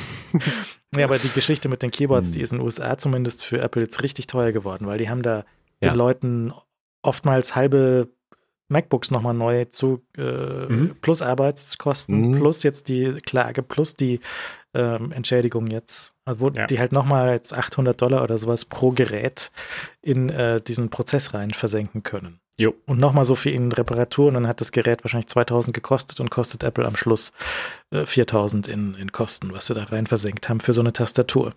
Weil sie es auch nicht wahrhaben die, wollten, weil sie ja, einfach darauf bestanden haben, das muss ja. jetzt, das bleibt so, da neue Folie rein und ähm, vielleicht. Das war echt, also ein ernsthaftes Desaster. Das, man kann sich da schwer dran, also ich, das kann man kaum erfassen, was das für ein Desaster war. Das, Tim Cook sagt, Hälfte des Gehalts bitte streichen. Ja. Es wurde jetzt ausgeschüttet nicht, an, nicht gut an, gelaufen. MacBook-Kunden. Und ich glaube, äh, also aber sie haben jetzt ein sehr, sehr solides ähm, Notebook Zeug da mhm. stehen. Ne? Also wenn du irgendwas mit so einem Notebook-förmigen Gerät machen willst, dann kaufst du jetzt wahrscheinlich sowas von Apple, wenn das irgendwie für dich geht. Ja. Und für viele Leute geht das. Und das ist relativ plattformunabhängig, ob du jetzt da Windows oder Dings benutzt. Und die Windows-Laptops sind ein paar Jahre hinterher. Und diese Zeit muss Apple jetzt nutzen, die Laptops noch schneller, noch nicer zu machen. Und das iPad ist halt nett für Netflix. Das heißt ja schon Net Netflix. Und das war's. Mehr, mehr, mehr ist da nicht. I disagree. Ich weiß, aber. ich wollte es nur, nur mal sagen. Ja. Mal, mal, mal gucken, mal gucken. Ähm, auch ist es dann, ist dann, wenn das kommen sollte, ist dann jedes MacBook ein Touch-MacBook oder sind das dann nur, also wahrscheinlich erstmal nur die teuren, die großen? Oder erstmal äh, auch nur die kleinen? Vielleicht ist das auch so, dass du von unten anfängst, weiß ich nicht. Ja, einfach ein kleineres Touch-Display dazu machen, so, so, eine Leiste vielleicht. Mhm. Ja. Das wäre sehr gut. Machen. Über der Tastatur wäre guter ja. Platz für so eine Leiste. Beste aus beiden Welten. Ja, gucken. Knöpfe weglassen stattdessen ja, dann. Escape braucht sowieso keiner. Was hat denn der German genau gesagt eigentlich? Also was ist denn der Wortlaut von dieser Meldung? Hat er gesagt, dass MacBooks mit äh, Touch kommen? Ja, ich glaube, äh, ich das war doch jetzt, sehr schwammig, ich jetzt oder? aus dem Kopf natürlich. Ja, die sind ja immer schwammig natürlich, die Berichte. Weil das ist ja äh, zwei, glaub, drei Jahre in der Zukunft. Es, also, es, ja. Weil es lief, glaube ich, darauf hinaus, dass es jetzt wieder aktiv in die Entwicklung äh, gegangen ist, so aktiv, wie es vorher nicht war. Ich meine, Apple hat ja, glaube ich, selbst mal irgendwann gesagt, dass sie natürlich das mal ausprobiert haben. Es wäre ja auch albern, wenn sie es nicht ausprobiert ja, hätten. Ja. Aber es ist irgendwie ein, wieder ein aktives Projekt Korrekt. praktisch geworden ja. und es ist aber unklar, ob sie, also es gibt noch keine finale Entscheidung Entscheidung dazu, ob das halt wirklich in ein Produkt gegossen wird. Aber es wird praktisch aktiv daran gearbeitet in der Form, wie das jetzt nicht der Fall war vorher oder in den letzten Jahren. Und glaube ich MacBook Pro am ehesten, wenn ich das aus dem Bericht richtig in Aha. meinem Kopf behalten habe meine ich, dass er MacBook Pro sogar spezifisch erwähnt hätte, obwohl ich mir da auch nicht mehr sicher bin. Ja, MacBook Pro hat er erwähnt und er sagt okay. einfach nur, sie ziehen es Erwägung und ja. es wird aktiv dran gearbeitet. Das sind ja. drei Zitate. Ja, okay. und, und 2025, ja. Äh, was, frühestens, ich, was Herbst 2025 ich, bedeutet, das sind drei Jahre. Ich, ich liebe ähm, diese, weil 2025 ist für mich, da ist ja sowieso, da ist alles. Ne? 2025 ist Apple genau. Car, ähm, genau, da, genau. da weiß man gar nicht, was da alles passiert 2025. Also, das Lustige lustig ist aber, da, aber das ist ziemlich bald 20. Denkst du, aber wir haben erst, äh, ja, wir ja. sind ganz frisch in 23 gestartet. Hm. Jetzt warte mal ab. Das, das, das ist bald schon wieder rum. Weihnachten ist bald wieder. Nein, ja. nein, nein, nein, nein. nein, nein, nein.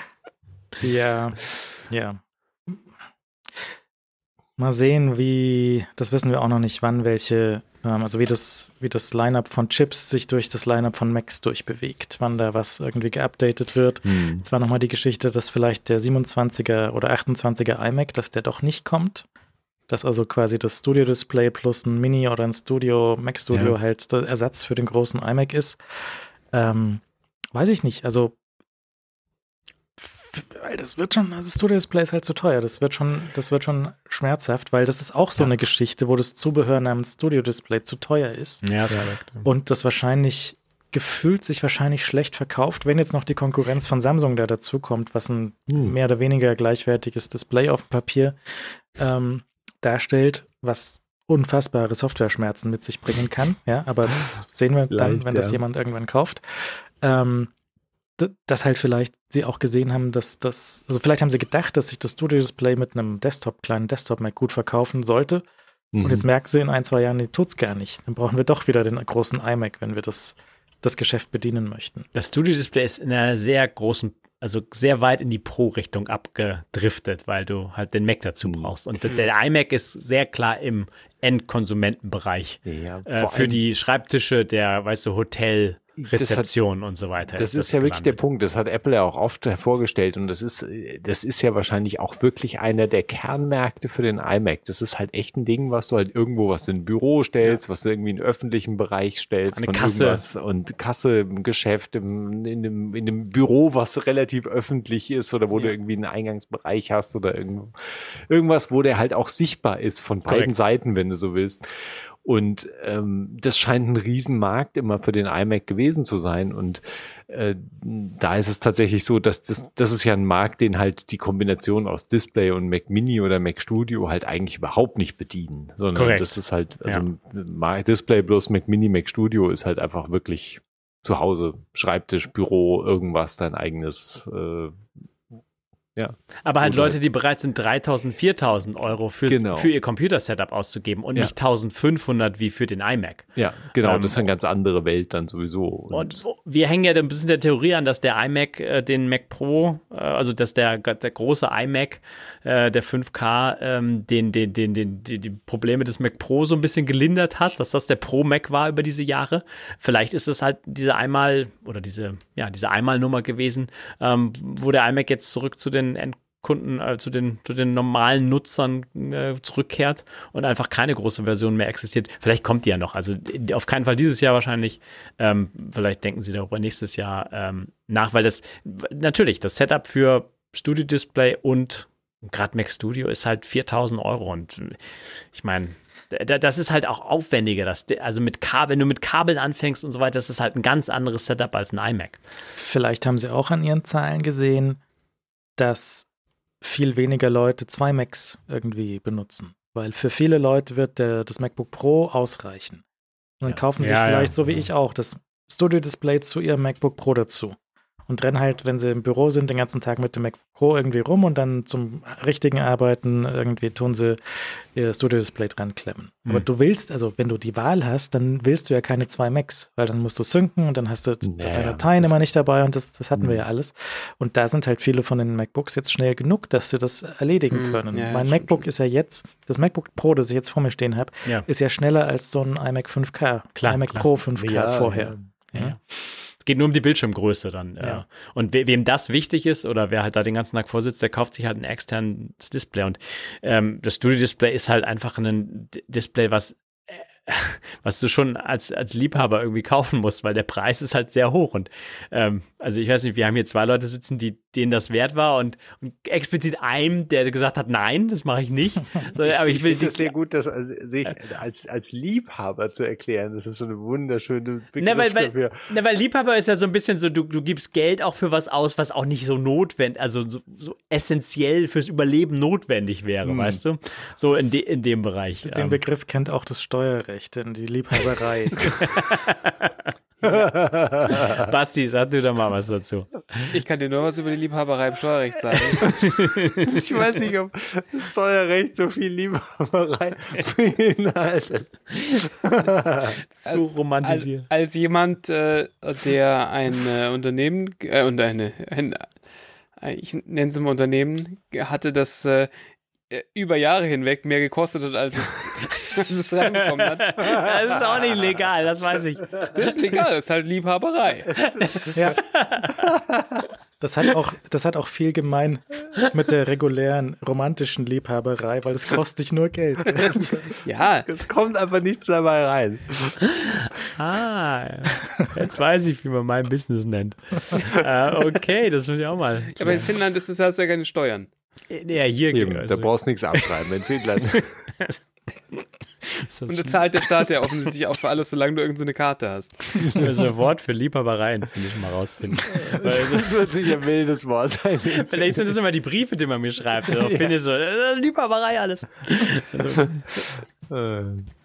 ei, ei, ei. Ja. Hm. Aber die Picks für heute, ich überlege noch ein bisschen. Ähm, Alex, was hast du denn? Ähm, ich habe eine, ich habe über Kalender, ähm, ich mal, ähm, oh. ich habe mich mit Kalendern auseinandergesetzt diese Woche, mhm. weißt du, zum Jahresauftakt so ein bisschen motivierend. Ah. Und eine dieser Apps, ähm, die ich äh, mal wieder entdeckt habe für mich, ist Timepage. Ähm, Timepage ist von Moleskin. Eine sehr ähm, ah, ja, ja, interessante, ähm, eigenwillige äh, Kalender-App, mhm. die ein nettes Layout hat, wie ich finde. Das ist eine eine lange Liste mit Tagen, die man sich anzeigen lassen kann. Die, man kann einstellen, ob man fünf Tage sich in der Übersicht anzeigen lassen möchte oder sieben Tage. Ähm, und man kann diese Liste natürlich nach oben und nach unten, sprich in der Zeit zurück oder Zeit nach vorne, scrollen. Sag ähm, mal, wie heißt sie? Time Page heißt die. Time Page. Ja, und äh, die ist eher so auf der Design-Seite äh, äh, angesiedelt. Ein sehr hübsches Design, wie ich finde. Ähm, kann man nämlich ein Theme dafür wählen, also in unterschiedlichen Farben lässt die, lässt die sich, äh, zeigt die sich dann auf dem, auf dem Gerät. Wie gesagt, scrollt man nach oben und nach unten, ähm, äh, bietet mir eine ganz, ganz coole Übersicht, wie ich finde, vom, von einem Kalender. Man kann aber auch links nach, äh, ähm, nach äh, was ist das, rechts, rechts, rechts wischen und kriegt dann eine Monatsansicht.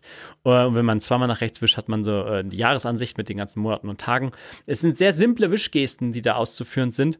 Ähm, und äh, trotzdem, also es ist leicht meines Erachtens zu erfassen, was diese App von einem möchte. Ähm, und die, das Anlegen von einem, von einem, von einem Kalender hat äh, die, äh, die typischen Funktionen, die du ähm, dir so äh, vorstellen kannst. Also es ist eine App, die auf der, ähm, der iPhone-Kalender-Datenbank äh, basiert. Die machen nichts eigenes, sondern deine Kalenderdaten in deiner Kalenderdatenbank, die sind auch dort in Timepage und andersrum. Also das ist ähm, für mich, der halt kein, äh, äh, der nicht in seinem Kalender lebt, ist das ähm, eine übersichtliche Art, meine wenigen Termine im Blick zu behalten. Die haben halt so ein paar Designspielereien, die sich einfach über viele Jahre getragen haben, muss ich sagen, mit den Wischgesten, ähm, mit so kleinen Spielereien, äh, kannst natürlich Orte und so weiter hinzufügen und das lässt sich alles, ähm, ja, das ist alles hübsch gestaltet und so ein bisschen bisschen nett und verspielt und die machen dir natürlich Vorschläge und schicken dir Push-Nachrichten übers Wetter etc., wenn man das denn möchte. Also das ist alles eine, eine meines Erachtens eine, eine, hübsch gestaltete App, die sich weiterhin sehr, sehr trägt. Die haben, ist mittlerweile auf ein Abo-Modell umgestaltet. Ähm, ich glaube, die App an sich kostet 14 Euro im Jahr. Ähm, die haben noch eine Task, also eine Aufgaben-App und, ähm, und so eine Zeichen-App. Das kann man auch im Bundle kaufen. Äh, Brauche ich jetzt nicht. Ich fand die Kalender-App einfach, und ich finde die einfach schön und ähm, komme mit der ganz gut klar. Das ist eine der wenigen Moleskin-Apps, die es auf iOS only gibt. Ich wusste gar nicht, dass sie auf Android irgendwas machen. Ja, ja, die haben diese anderen, so Page-Scanner und blablub, vier verschiedene andere Apps haben sie. Ja. Actions, ähm, noch zwei, drei, an, also vier Stück haben sie auf Android. Ähm, aber Timepage zum Beispiel nicht. Ja. Ich meine, ähm, ich meine, die arbeiten halt mit, mit Zeitzonen und so weiter. Das ist alles mehr oder weniger Standard, ähm, äh, was Kalender-Apps angeht. Aber das Design hebt halt diese Apps so ein bisschen hervor. Und ähm, ich finde, man kann sich die durchaus mal anschauen, ähm, weil es eine für mich über sie. Also es ist halt keine typische Kalender-App, so wie man sie kennt, weißt du, mit so einer, mit so einer drögen äh, Wochenansicht und, und die, die man so von normalen Kalender-Apps kennt. Sie haben da so ein Design entwickelt, was mir einfach äh, ganz gut passt und dass man kann es farblich anpassen und natürlich die, die, die Icons mhm. passen sich entsprechend damit an. Ähm, und sie haben eine schöne Watch-App, meines, meines Erachtens eine sehr übersichtliche Watch-App. Was sie nicht machen, ist, ähm, sie integrieren keine To-Dos, keine Erinnerungen von, von Apple Reminders. Ähm, das, ist, das ist eine separate App, ähm, also die machen wirklich nur Kalender. Und ja, Timepatch ist diese Woche einfach mal äh, mein Pick äh, und eine sehr schöne Kalender-App. Gut, Link ist in den Shownotes von der 826. Leo, was gibt's?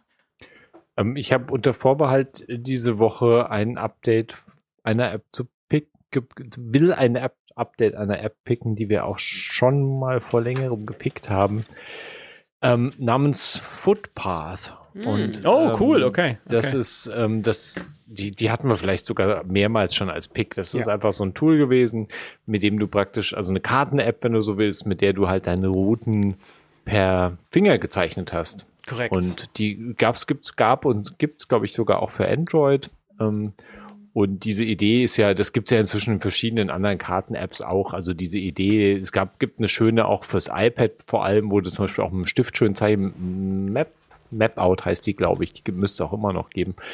Ähm, wo du auch deine Route halt mit dem Stift zeigst und da ist noch so ein bisschen äh, in der App jeweils Intelligenz mit drin, halt da auch ein Weg draus zu bauen, der halt zumindest irgendeinem Weg entlang geht und du kannst natürlich dann immer noch korrigieren und anpassen und das dir, dir dann so gestalten, wie du willst. Also die Route wird nicht voll automatisiert ähm, gestaltet, sondern eben an dem von dir gezeichneten Weg entlang und dann auch so idealerweise ein bisschen halt darauf angepasst, welche Aktivitätsart, äh, welche Aktivitätsart du gewählt hast und ähm, und an die Gegebenheiten. Also ich habe jetzt noch in, in Footpath nie irgendwie eine ganz spezifische Routenplanung. Also meine Routenplanungsarten sind sehr unterschiedlich. Ich meine, zum Laufen plane ich irgendwie ganz, also zum Rad, zum Laufen muss ich sowieso wenig Routen planen, aber zum Laufen plane ich viel ja. weniger als jetzt beim Radfahren, wo du halt viel größere Distanzen normalerweise zurücklegst oder irgendwie auch in Gebiete gerätst, wo du halt dich absolut vielleicht vorher noch nie warst oder halt nicht auskennst und dann planst du natürlich ganz anders. Und da ist sowieso nochmal besonders spezifisch gezielt schwierig zu planen, weil du beim Rad irgendwie unterschiedlichen Belag äh, besser äh, ein, beeinbachten musst. Zumindest wenn du irgendwie Rennradreifen hast, dann willst du halt nicht irgendwie das komplette, die kleinsten Trails irgendwie nicht runterfahren. Ähm, beim Laufen bist du ja sehr flexibel. Da willst du ja lieber planen, dass du halt auf keinen Fall Straße oder irgendwie Asphalt mhm. läufst und halt nur Trails. Aber das ist natürlich meistens einfacher zu bewerkstelligen. Bewerkstelligen. Und äh, der Punkt, warum ich jetzt äh, Footpath halt äh, mir das überhaupt wieder über die in die Quere gelaufen ist und ich glaube, wir hatten auch äh, Tweets von Hörern bekommen und es ist jetzt noch mal so ja, richtig ja. rumgegangen, dass äh, die haben vor kurzem letzte Woche oder vor zwei Wochen ein sehr großes Update äh, veröffentlicht, bei dem sie halt sich jetzt auch nochmal voll auf die Apple Watch eingeschossen haben und halt dieses Element ähm, dass du halt eine vollwertige Kartenansicht plus halt Routenführung auf der Uhr hast, ähm, halt in den Vordergrund gestellt. Und ich bin jetzt leider diese Woche noch nicht dazu gekommen, das wirklich mal mit einer ernsthaften, äh, größeren Runde sinnvoll auszuprobieren. Deshalb habe ich, deshalb ist der Pick noch unter Vorbehalt, weil ich noch nicht gesehen habe, wie es wirklich im Einsatz funktioniert. Das ist ja der Klassiker, ähm, der andere Klassiker, den wir auch schon öfters als Pick haben und den ich auch immer mal wieder einsetze, wenn ich halt irgendwo unterwegs bin äh, wo ich eine Route brauche oder mich halt nicht auskenne, das ist halt Work Outdoors. Die haben ja auch OpenStreetMap-Kartenmaterial und halt eine unglaubliche Menge an Einstellungsmöglichkeiten. Ist nochmal ganz anders ausgelegt. Aber Work Outdoors hat zum Beispiel halt gar keine Form von Navigation. Du hast halt deine Route auf der Kartenansicht. Das reicht ja auch meistens beim Laufen zumindest, weil du äh, wenn du dich genug, äh, schnell genug orientieren kannst, zumindest, oder ein Blick, mir reicht's zumindest meistens der Blick auf die Karte und dann zu sehen, wenn du jetzt irgendwie ähm, wenn du auf Trails unterwegs bist, ist ja meistens so, dass du, zumindest wenn du den Trail erkennen kannst, hast du meistens nicht so viele Möglichkeiten bei einer Abbiegung. Da gibt's dann meistens nur ein, zwei du, du wählst nur zwischen zwei Varianten. Also die, die, die, die Chancen, dich da komplett zu verhaken, ist oft nicht so groß. Ich meine, es kann natürlich auch sein, dass du irgendwie auf Forstwegen unterwegs bist und dann irgendwie so drei Abbiegungen kommen und dann verläuft sich halt doch mal. Das kann natürlich auch alles passieren. Natürlich, also eine richtige Navigation oder in irgendeine Form von Navigation ist halt netter und die soll eigentlich auch, ist auch Teil von Footpath und wie gut sie die halt umgesetzt haben, das weiß ich halt noch nicht. Also ich, das, das äh, hole ich auch gern nochmal den Erfahrungsbericht nach, wenn ich da endlich mal zugekommen bin, das auszuprobieren. Ähm, sie haben ein paar clevere Sachen in der Watch-App drin, die ich gesehen habe. Zum Beispiel äh, das Konzept, dass halt äh, Footpath nur deine Karten-App ist, aber nicht ähm, zugleich noch deine Tracking-App, weil das Problem bei der Watch ist, dass es halt nur eine App geben kann, die dein die deine Sportart aufzeichnet. Also mhm. du kannst nicht zwei Tracking-Apps parallel laufen lassen und äh, die Watch wird da auch recht nervös und, äh, und, und mag das halt nicht gern, weil sie dann nicht weiß, also es geht halt eigentlich nur eine. Ich weiß gar nicht, was genau, was genau passiert. Also ich, für welche App sie sich entscheidet, aber wenn du jetzt halt zum Beispiel Apples äh, Aktivität-App benutzt, um halt irgendwie deinen Lauf aufzuzeichnen oder irgendwie die Standard, praktisch die Standard-App benutzt und dann kannst du halt nicht irgendwie parallel noch eine andere App benutzen, um das halt auch aufzuzeichnen. Und das heißt, du fliegst aus der anderen App praktisch sowieso dann wieder raus und landest wieder in der Aktiv, weil die Apple Watch will ja dann dich zu der aktiv genutzten Sport-App zurückbringen und das ist ja dann die Aktivitäts-App und du kannst dann halt extra auch in Footpath einstellen, ich bin nicht die Aktivitäts-App, sondern ja. das ja, ist ja. dann nur, du kannst dann halt zur Kartenansicht, kannst du schnell rüberwechseln, kannst halt schauen, kannst nachschauen, wo du jetzt bist und wo du vielleicht dann hin willst und wo deine Route langläufst und ob du halt noch auf der Route bist. Und Footpath soll dich eben auch irgendwie, also die können dir, glaube ich, auch per, per Nachricht, also per Mitteilung einfach irgendwie bieg halt rechts ab. Das ist ja auch so, so ein Ding, was Komoot so ein bisschen auf der Uhr lange gemacht hat. Das habe ich auch schon ewig nicht mehr ausprobiert, den Komoot. Ähm, dir halt so Abbiegehinweise praktisch zu geben. Das ist, das ist so eine Sache, da bin ich sehr neugierig, wie gut es unterm Strich tatsächlich äh, draußen beim Laufen funktioniert und ähm, ob das was ist, was man ernsthaft gut benutzen kann. Aber spannend. Und sie haben halt einen sehr großen Berg, ist natürlich auch an ein Abo geknüpft. Du kannst die ein paar Tage, ich glaube eine Woche lang kannst du es kostenlos ausprobieren und dann kostet es äh, drei, ich habe eben nochmal nach. 25 drei, Euro im Jahr. Genau, drei Euro pro Monat oder halt 25, ist wahrscheinlich das dann, ja, drei, drei oder vier Euro pro Monat und 25 Euro pro Jahr. Ähm, und sehr viele verschiedene topografische Karten, die ziemlich gut aussehen. Für Deutschland haben sie, glaube ich, keine Spezialkarten. Für ein paar andere Länder haben sie sehr spezialisierte Karten, die interessant aussehen. Ähm, aber man hat schon ein bisschen, bisschen Möglichkeiten und Wahlmöglichkeiten und äh, auch schon die Standardkarte sieht recht, äh, recht liebevoll und nett aus und interessant aus. Also wer mit der Apple Watch irgendwie unterwegs ist und halt diese, ja, die, die große Leerstelle füllen will, der fehlenden, fehlenden sinnvollen Karten ab äh, und, und vielleicht auch Navigations-App, könnte auf jeden Fall mal einen Blick auf Footpath werfen. Also ich glaube, das lohnt sich jetzt nach dem Update so oder so ähm, scheint ein, auf jeden Fall ein installationswürdiges Tool zu sein in dieser sehr geringen Auswahl an, an ernstzunehmenden Karten-Apps für die Apple Watch. Und äh, ich bin immer noch neugierig, ob da Apple eines Tages auch noch auf den Zug aufspringt und da wirklich was eigenes auch rauswirft. Aber bis dahin, ähm, ja, Workout Doors sowieso. Workout Doors ist halt schade, wenn man es gleich kaufen muss und nicht ausprobieren kann. Das ist halt ja inzwischen das alte Manko, obwohl sich Workout Doors garantiert lohnt, wenn man viel mit der Apple Watch unterwegs ist. Ich weiß gar nicht, was es im Moment kostet. fünf, sechs Euro wahrscheinlich. Ja, ja.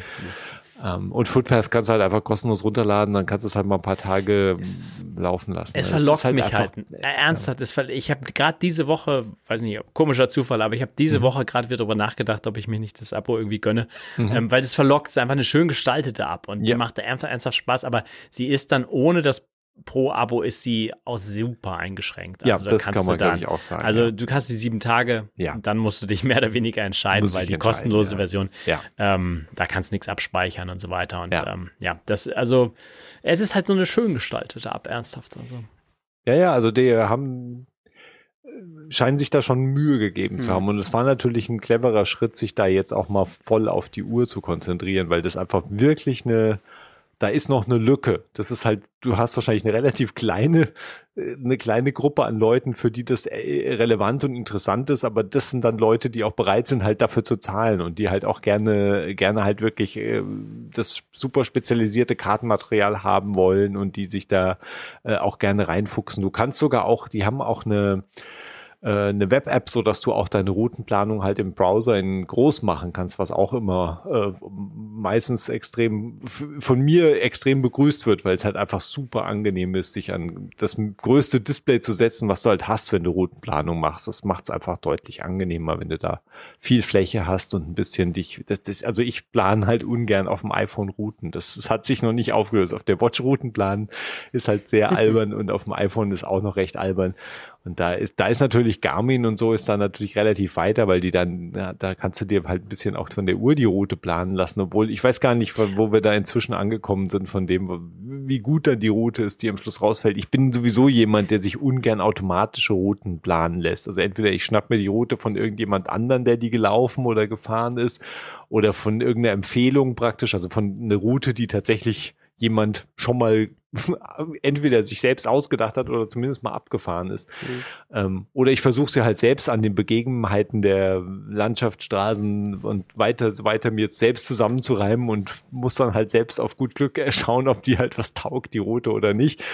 Ähm, aber halt mit Autom also mit automatisch erstellten Routen ist so, hm, bin ich, also da ist, bin ich immer nicht so glücklich am, am Schluss. Ja, kommt immer so ein bisschen drauf an.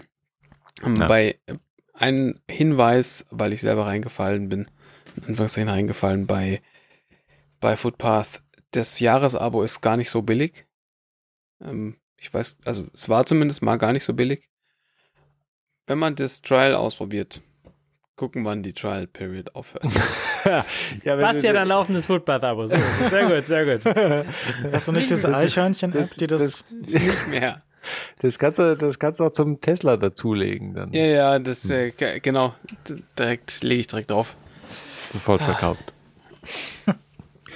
Ja, ja, das ist natürlich, das ist halt echt ein guter Punkt, weil das ist halt der alte, die alte Kiste, ne? Also sieben Tage kostenlose Probeding sind halt schnell rum und natürlich kannst du jederzeit kündigen, aber wenn du halt verpennt hast, diese in den sieben Tagen zu kündigen und hast halt das, da hängt ja das Jahresabo auch dran, ähm, weil das Genau, weil fürs Monatsabo gibt's nämlich keine Testzeit. Wenn du das Monatsabo Klar. abschließt, dann geht's halt sofort los. Äh, dafür hast du halt nur drei Euro oder vier Euro hingelegt und wenn du sieben Tage nimmst, dann hast du am Schluss halt 25 Leo oder? entdeckt, wie Eddie Q halt seine Service-Sparte aufgezogen ich, hat. Ich Fantastisch. reflektiere, man könnte sagen, ich reflektiere darüber. Ja, aber guck mal, du hast jetzt zum Beispiel, wenn du jetzt gerade die Sendung hier hörst, du hörst gerade Bits und so und du denkst dir, das ist, das ist so, so wie eine Probe für Plus. Ja, also die mhm. Gratis-Sendung ist ja so wie eine Probe für Plus und dann, wenn du mhm. jetzt sagst, okay, mhm. ich weiß ja, was ich kriege, ich habe vielleicht schon das ganze letzte Jahr gehört, jetzt klicke ich mir einfach Plus und ab jetzt habe ich einfach direkt ein Jahr dann Plus und dann ist das Bits und Punkt Plus. Sehr gut zum Beispiel. Mhm. Das ist ein Abo-Modell, das ist sehr einfach zu verstehen, da fällt niemand auf irgendeinen Trick rein. Ja, das ist einfach so hier ein Ding. Und man kann mit äh, Bits Plus auch per Hand Routen planen. Also muss halt einfach rausgehen und, einfach planen. Ja. ja. kann man hören. Du kannst auch draußen rumlaufen, die Sendung hören, dann hast du gleich noch ein Workout. Ja, eben. Sehr gut. Ne? Sehr also gut. wir sind quasi wirklich all in one. gut. Basti, was hast du? Ich habe heute ein Stück Hardware dabei. Und zwar, äh, wir hatten über Produkte dieser Firma schon mal gesprochen im, in einem Werbeblock in, vor, glaube ich, fünf Jahren oder so, weiß ich nicht. Und so habe ich heute ein, das Loop Deck Live dabei. Und das ist so, die eine oder andere, der eine andere mm. kennt sicherlich den, äh, das Stream Deck von Elgato. Das Loop Deck ist sehr ähnlich. Das ist mehr oder weniger in der Mitte ein Display. Da sind Tasten drauf im Vergleich zu dem von Elgato.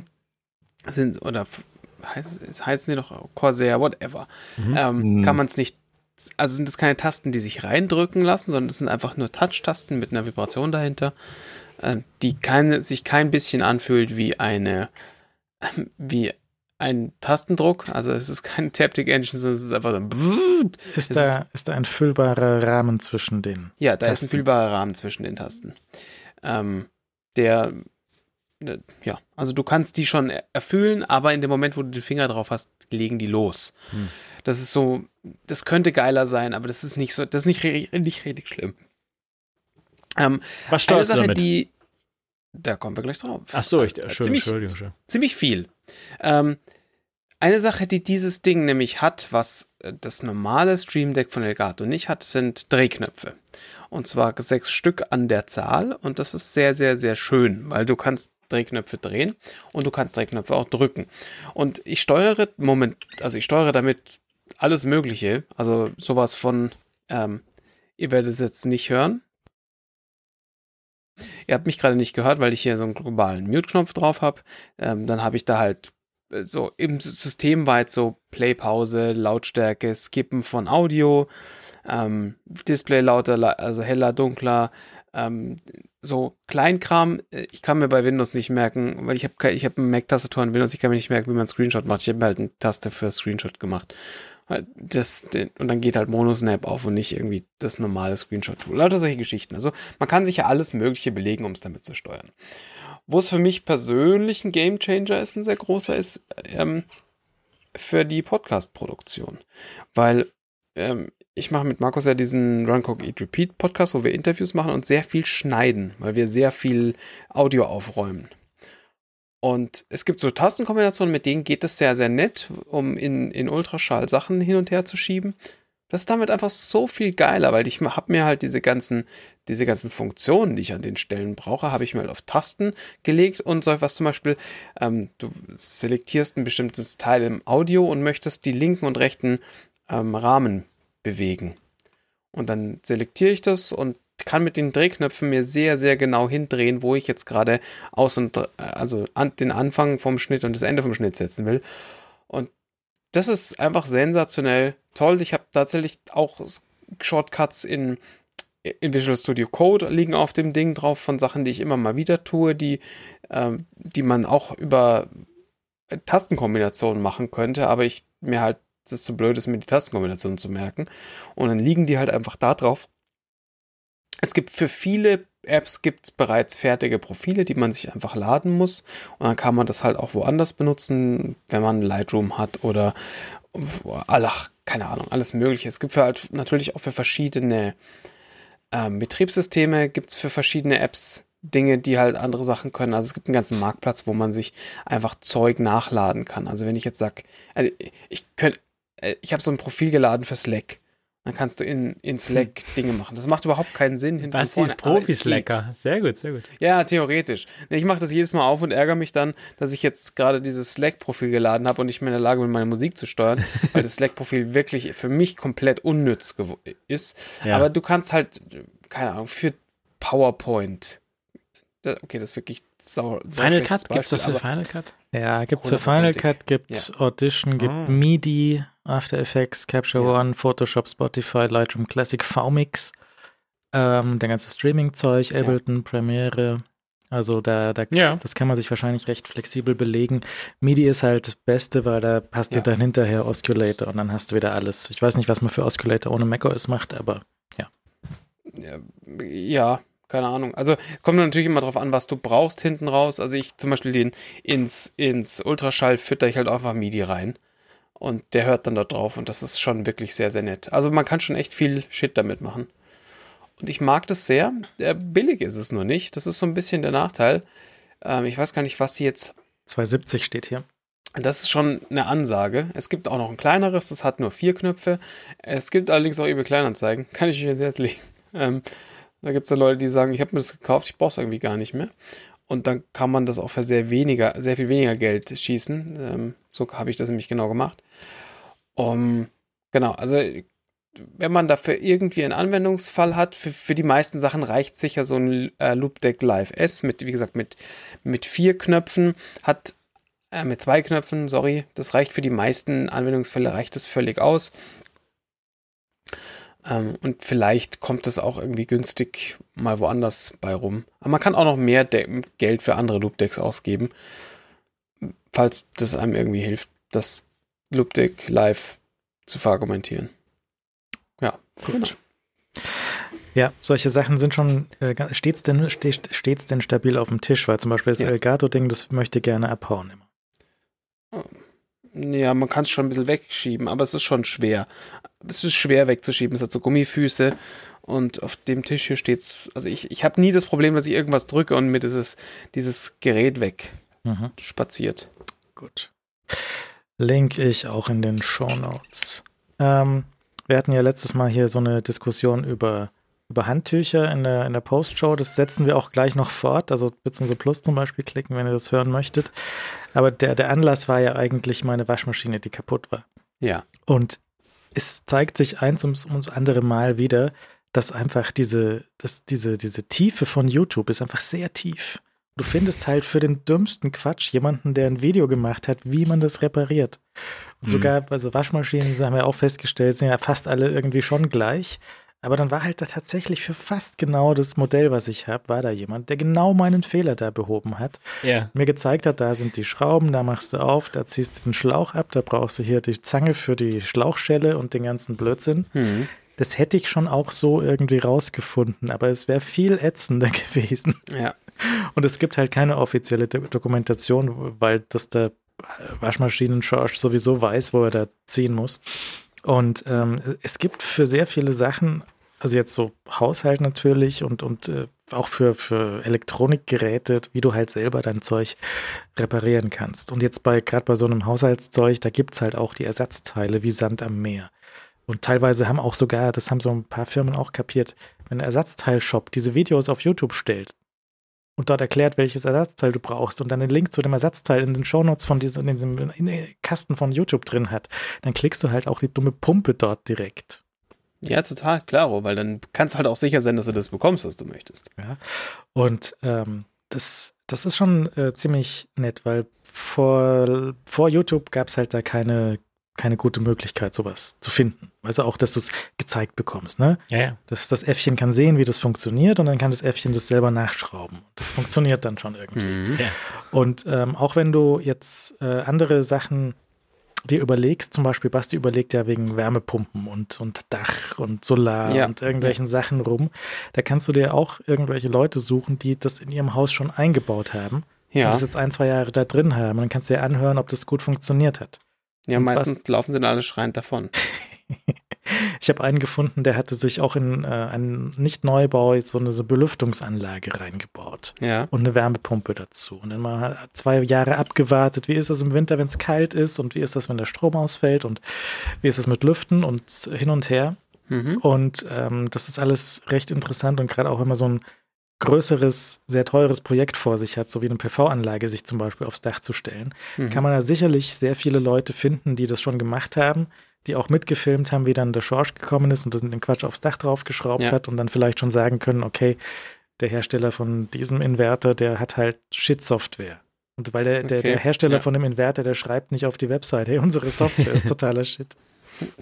Surprise. Ja. Und ähm, oder, oder, also die, die, die, die Tiefe von, von solchen Themen ist da ziemlich tief und dann findest du halt auch so die, die Häuslebauer, so irgendwie der, der Peter, der da in seinen Birkenstocks mit den Socken steht und der aber erklärt genau diese eine Information, die du gesucht hast. Mhm.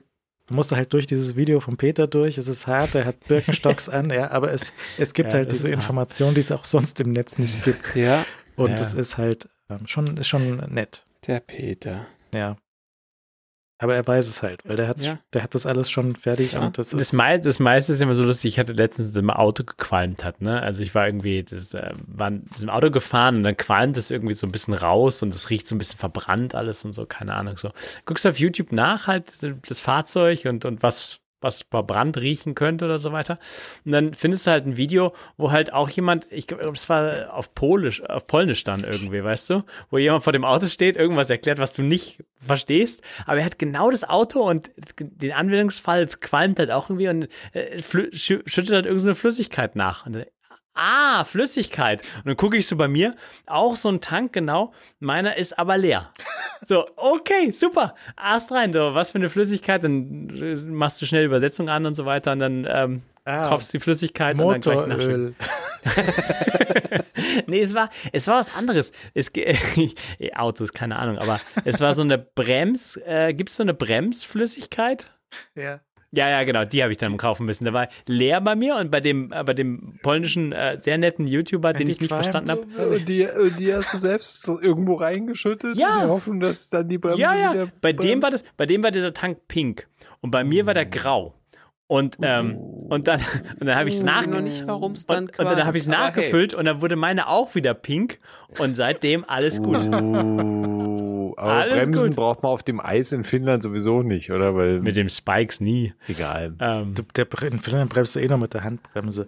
Aber man muss halt auch wissen, wo seine Grenzen sind. Wenn man nicht hm. weiß, wieso man diese Flüssigkeit da reinschütten soll. Und welche Flüssigkeit es sich handelt.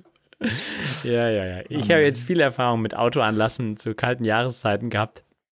Ähm, äh, wir haben so eine, also eine, so ein, so ein, so ein Akkupack haben wir, mhm. so, so ein USB-C-Akkupack mehr oder weniger. Das ist mein Starter für, für mein Auto im Moment, weil es so kalt ist. Und ähm, da habe ich jetzt auch echt, da habe ich eine richtige, da, da habe ich mich reintrainiert. Also einfach Motorhaube auf, weißt du, dann machst du so und dann steckst du die zwei Klemmen an, bestimmte Reihenfolge, auch wieder abziehen und so weiter und dann geht das Auto an. Äh, Jumpstarting, das ist mein neues Hobby, echt. Äh, super, klappt super.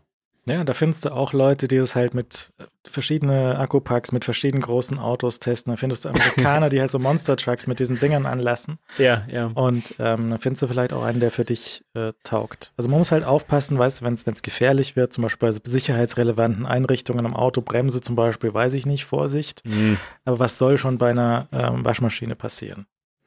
Ja, man kann schon Bremsflüssigkeit nachfüllen, so ist es ja nicht. Ja, aber wieso qualmt die denn? Das ist, das ist die eigentliche Frage. Ja, nicht die Bremsflüssigkeit hat gequalmt, sondern es hat im Auto durch die, es hat so ein bisschen verbrannt gerochen. Also, also nicht gefährlich, wenn du mich fragst. Aber musste gelöst werden, das Problem. musste, äh, habe ich gelöst erfolgreich. Und genau wie du. Ich habe jemanden gefunden auf YouTube, der spricht zwar eine andere Sprache, aber hat das gleiche Problem gehabt. Mit dem gleichen Auto oder der gleichen Maschine wie hast bei dir. Du, hast du einfach nur zugeschaut oder hast du dir das irgendwie übersetzen lassen? Wie war das? Ne, ich habe zugeschaut, äh, einfach zugeschaut und der Tank war leer von dem und dann hat er das so reingefüllt und dann habe ich das auch gemacht. Also, äh, Aber du weißt jetzt nicht genau, ob er gesagt hat, pass mal auf, ich fülle jetzt hier mal nach. Falls es bei euch im Auto verbrannt riecht, werdet ihr vermutlich sterben, wenn ihr in Zukunft losfahrt. Das weißt du jetzt nicht genau, ob er das vielleicht gesagt hat. Äh, das hat er nicht gesagt. Er, er hat die Flüssigkeit nachgefüllt. Er hat genau gezeigt, wie es geht, welchen Verschluss man mhm. öffnen muss, etc. Das war super easy. Okay. Okay. Mhm. Vor, vor, allen Dingen bin ich im Land, wo ich auch diese Frage nicht irgendeinem Tankstellenmitarbeiter stellen könnte, äh, weil, weil, das, weil ich mich da auch nicht ausdrücken kann, was Bremsflüssigkeit oder so heißt in Finnisch. Mhm. Okay. Also durch die zwei Sprachen. Es hat einfach, es hat einfach gepasst. Das Auto läuft wieder. Ich habe letztes Mal noch wegen irgendwas nachgeschaut und bin dann, habe ich für dich nachgeschaut? Weiß ich gar nicht. Ich habe festgestellt, dass auf Finnisch Spülmaschine und Waschmaschine sind fast das gleiche Wort. Das, ist, hm. das eine ist wahrscheinlich Wäsche, Waschmaschine und das andere ist Teller, Waschmaschine. Das kann sein. Das kann, kann gut sein. Nicht verwechseln, weil alles. sonst alles kaputt. ja, ja, ja. uh, alle Teller an die Waschmaschine. Sehr gut, sehr gut. Geht auch, sag ich jetzt mal.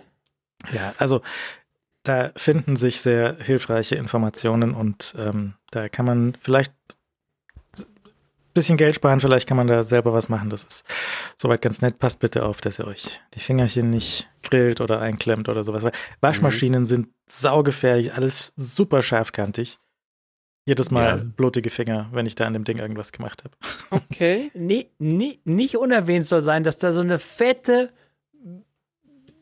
Trommel mhm. sich dreht, wo, wenn das Maschine offen ist, dann nicht die mit den Fingern reinlangen. Ja, schon. Das sah sehr gefährlich aus, alles. Ja, ja, das ist just nicht reinfassen kriege ich hin, auch wenn es sehr ja. verlockend war. Gut, wir sprechen jetzt gleich noch bei Plus über Handtücher und wieso. Und dann ähm, danke sehr. Guten Abend. Bis bald. Guten Abend. Servus. Mhm.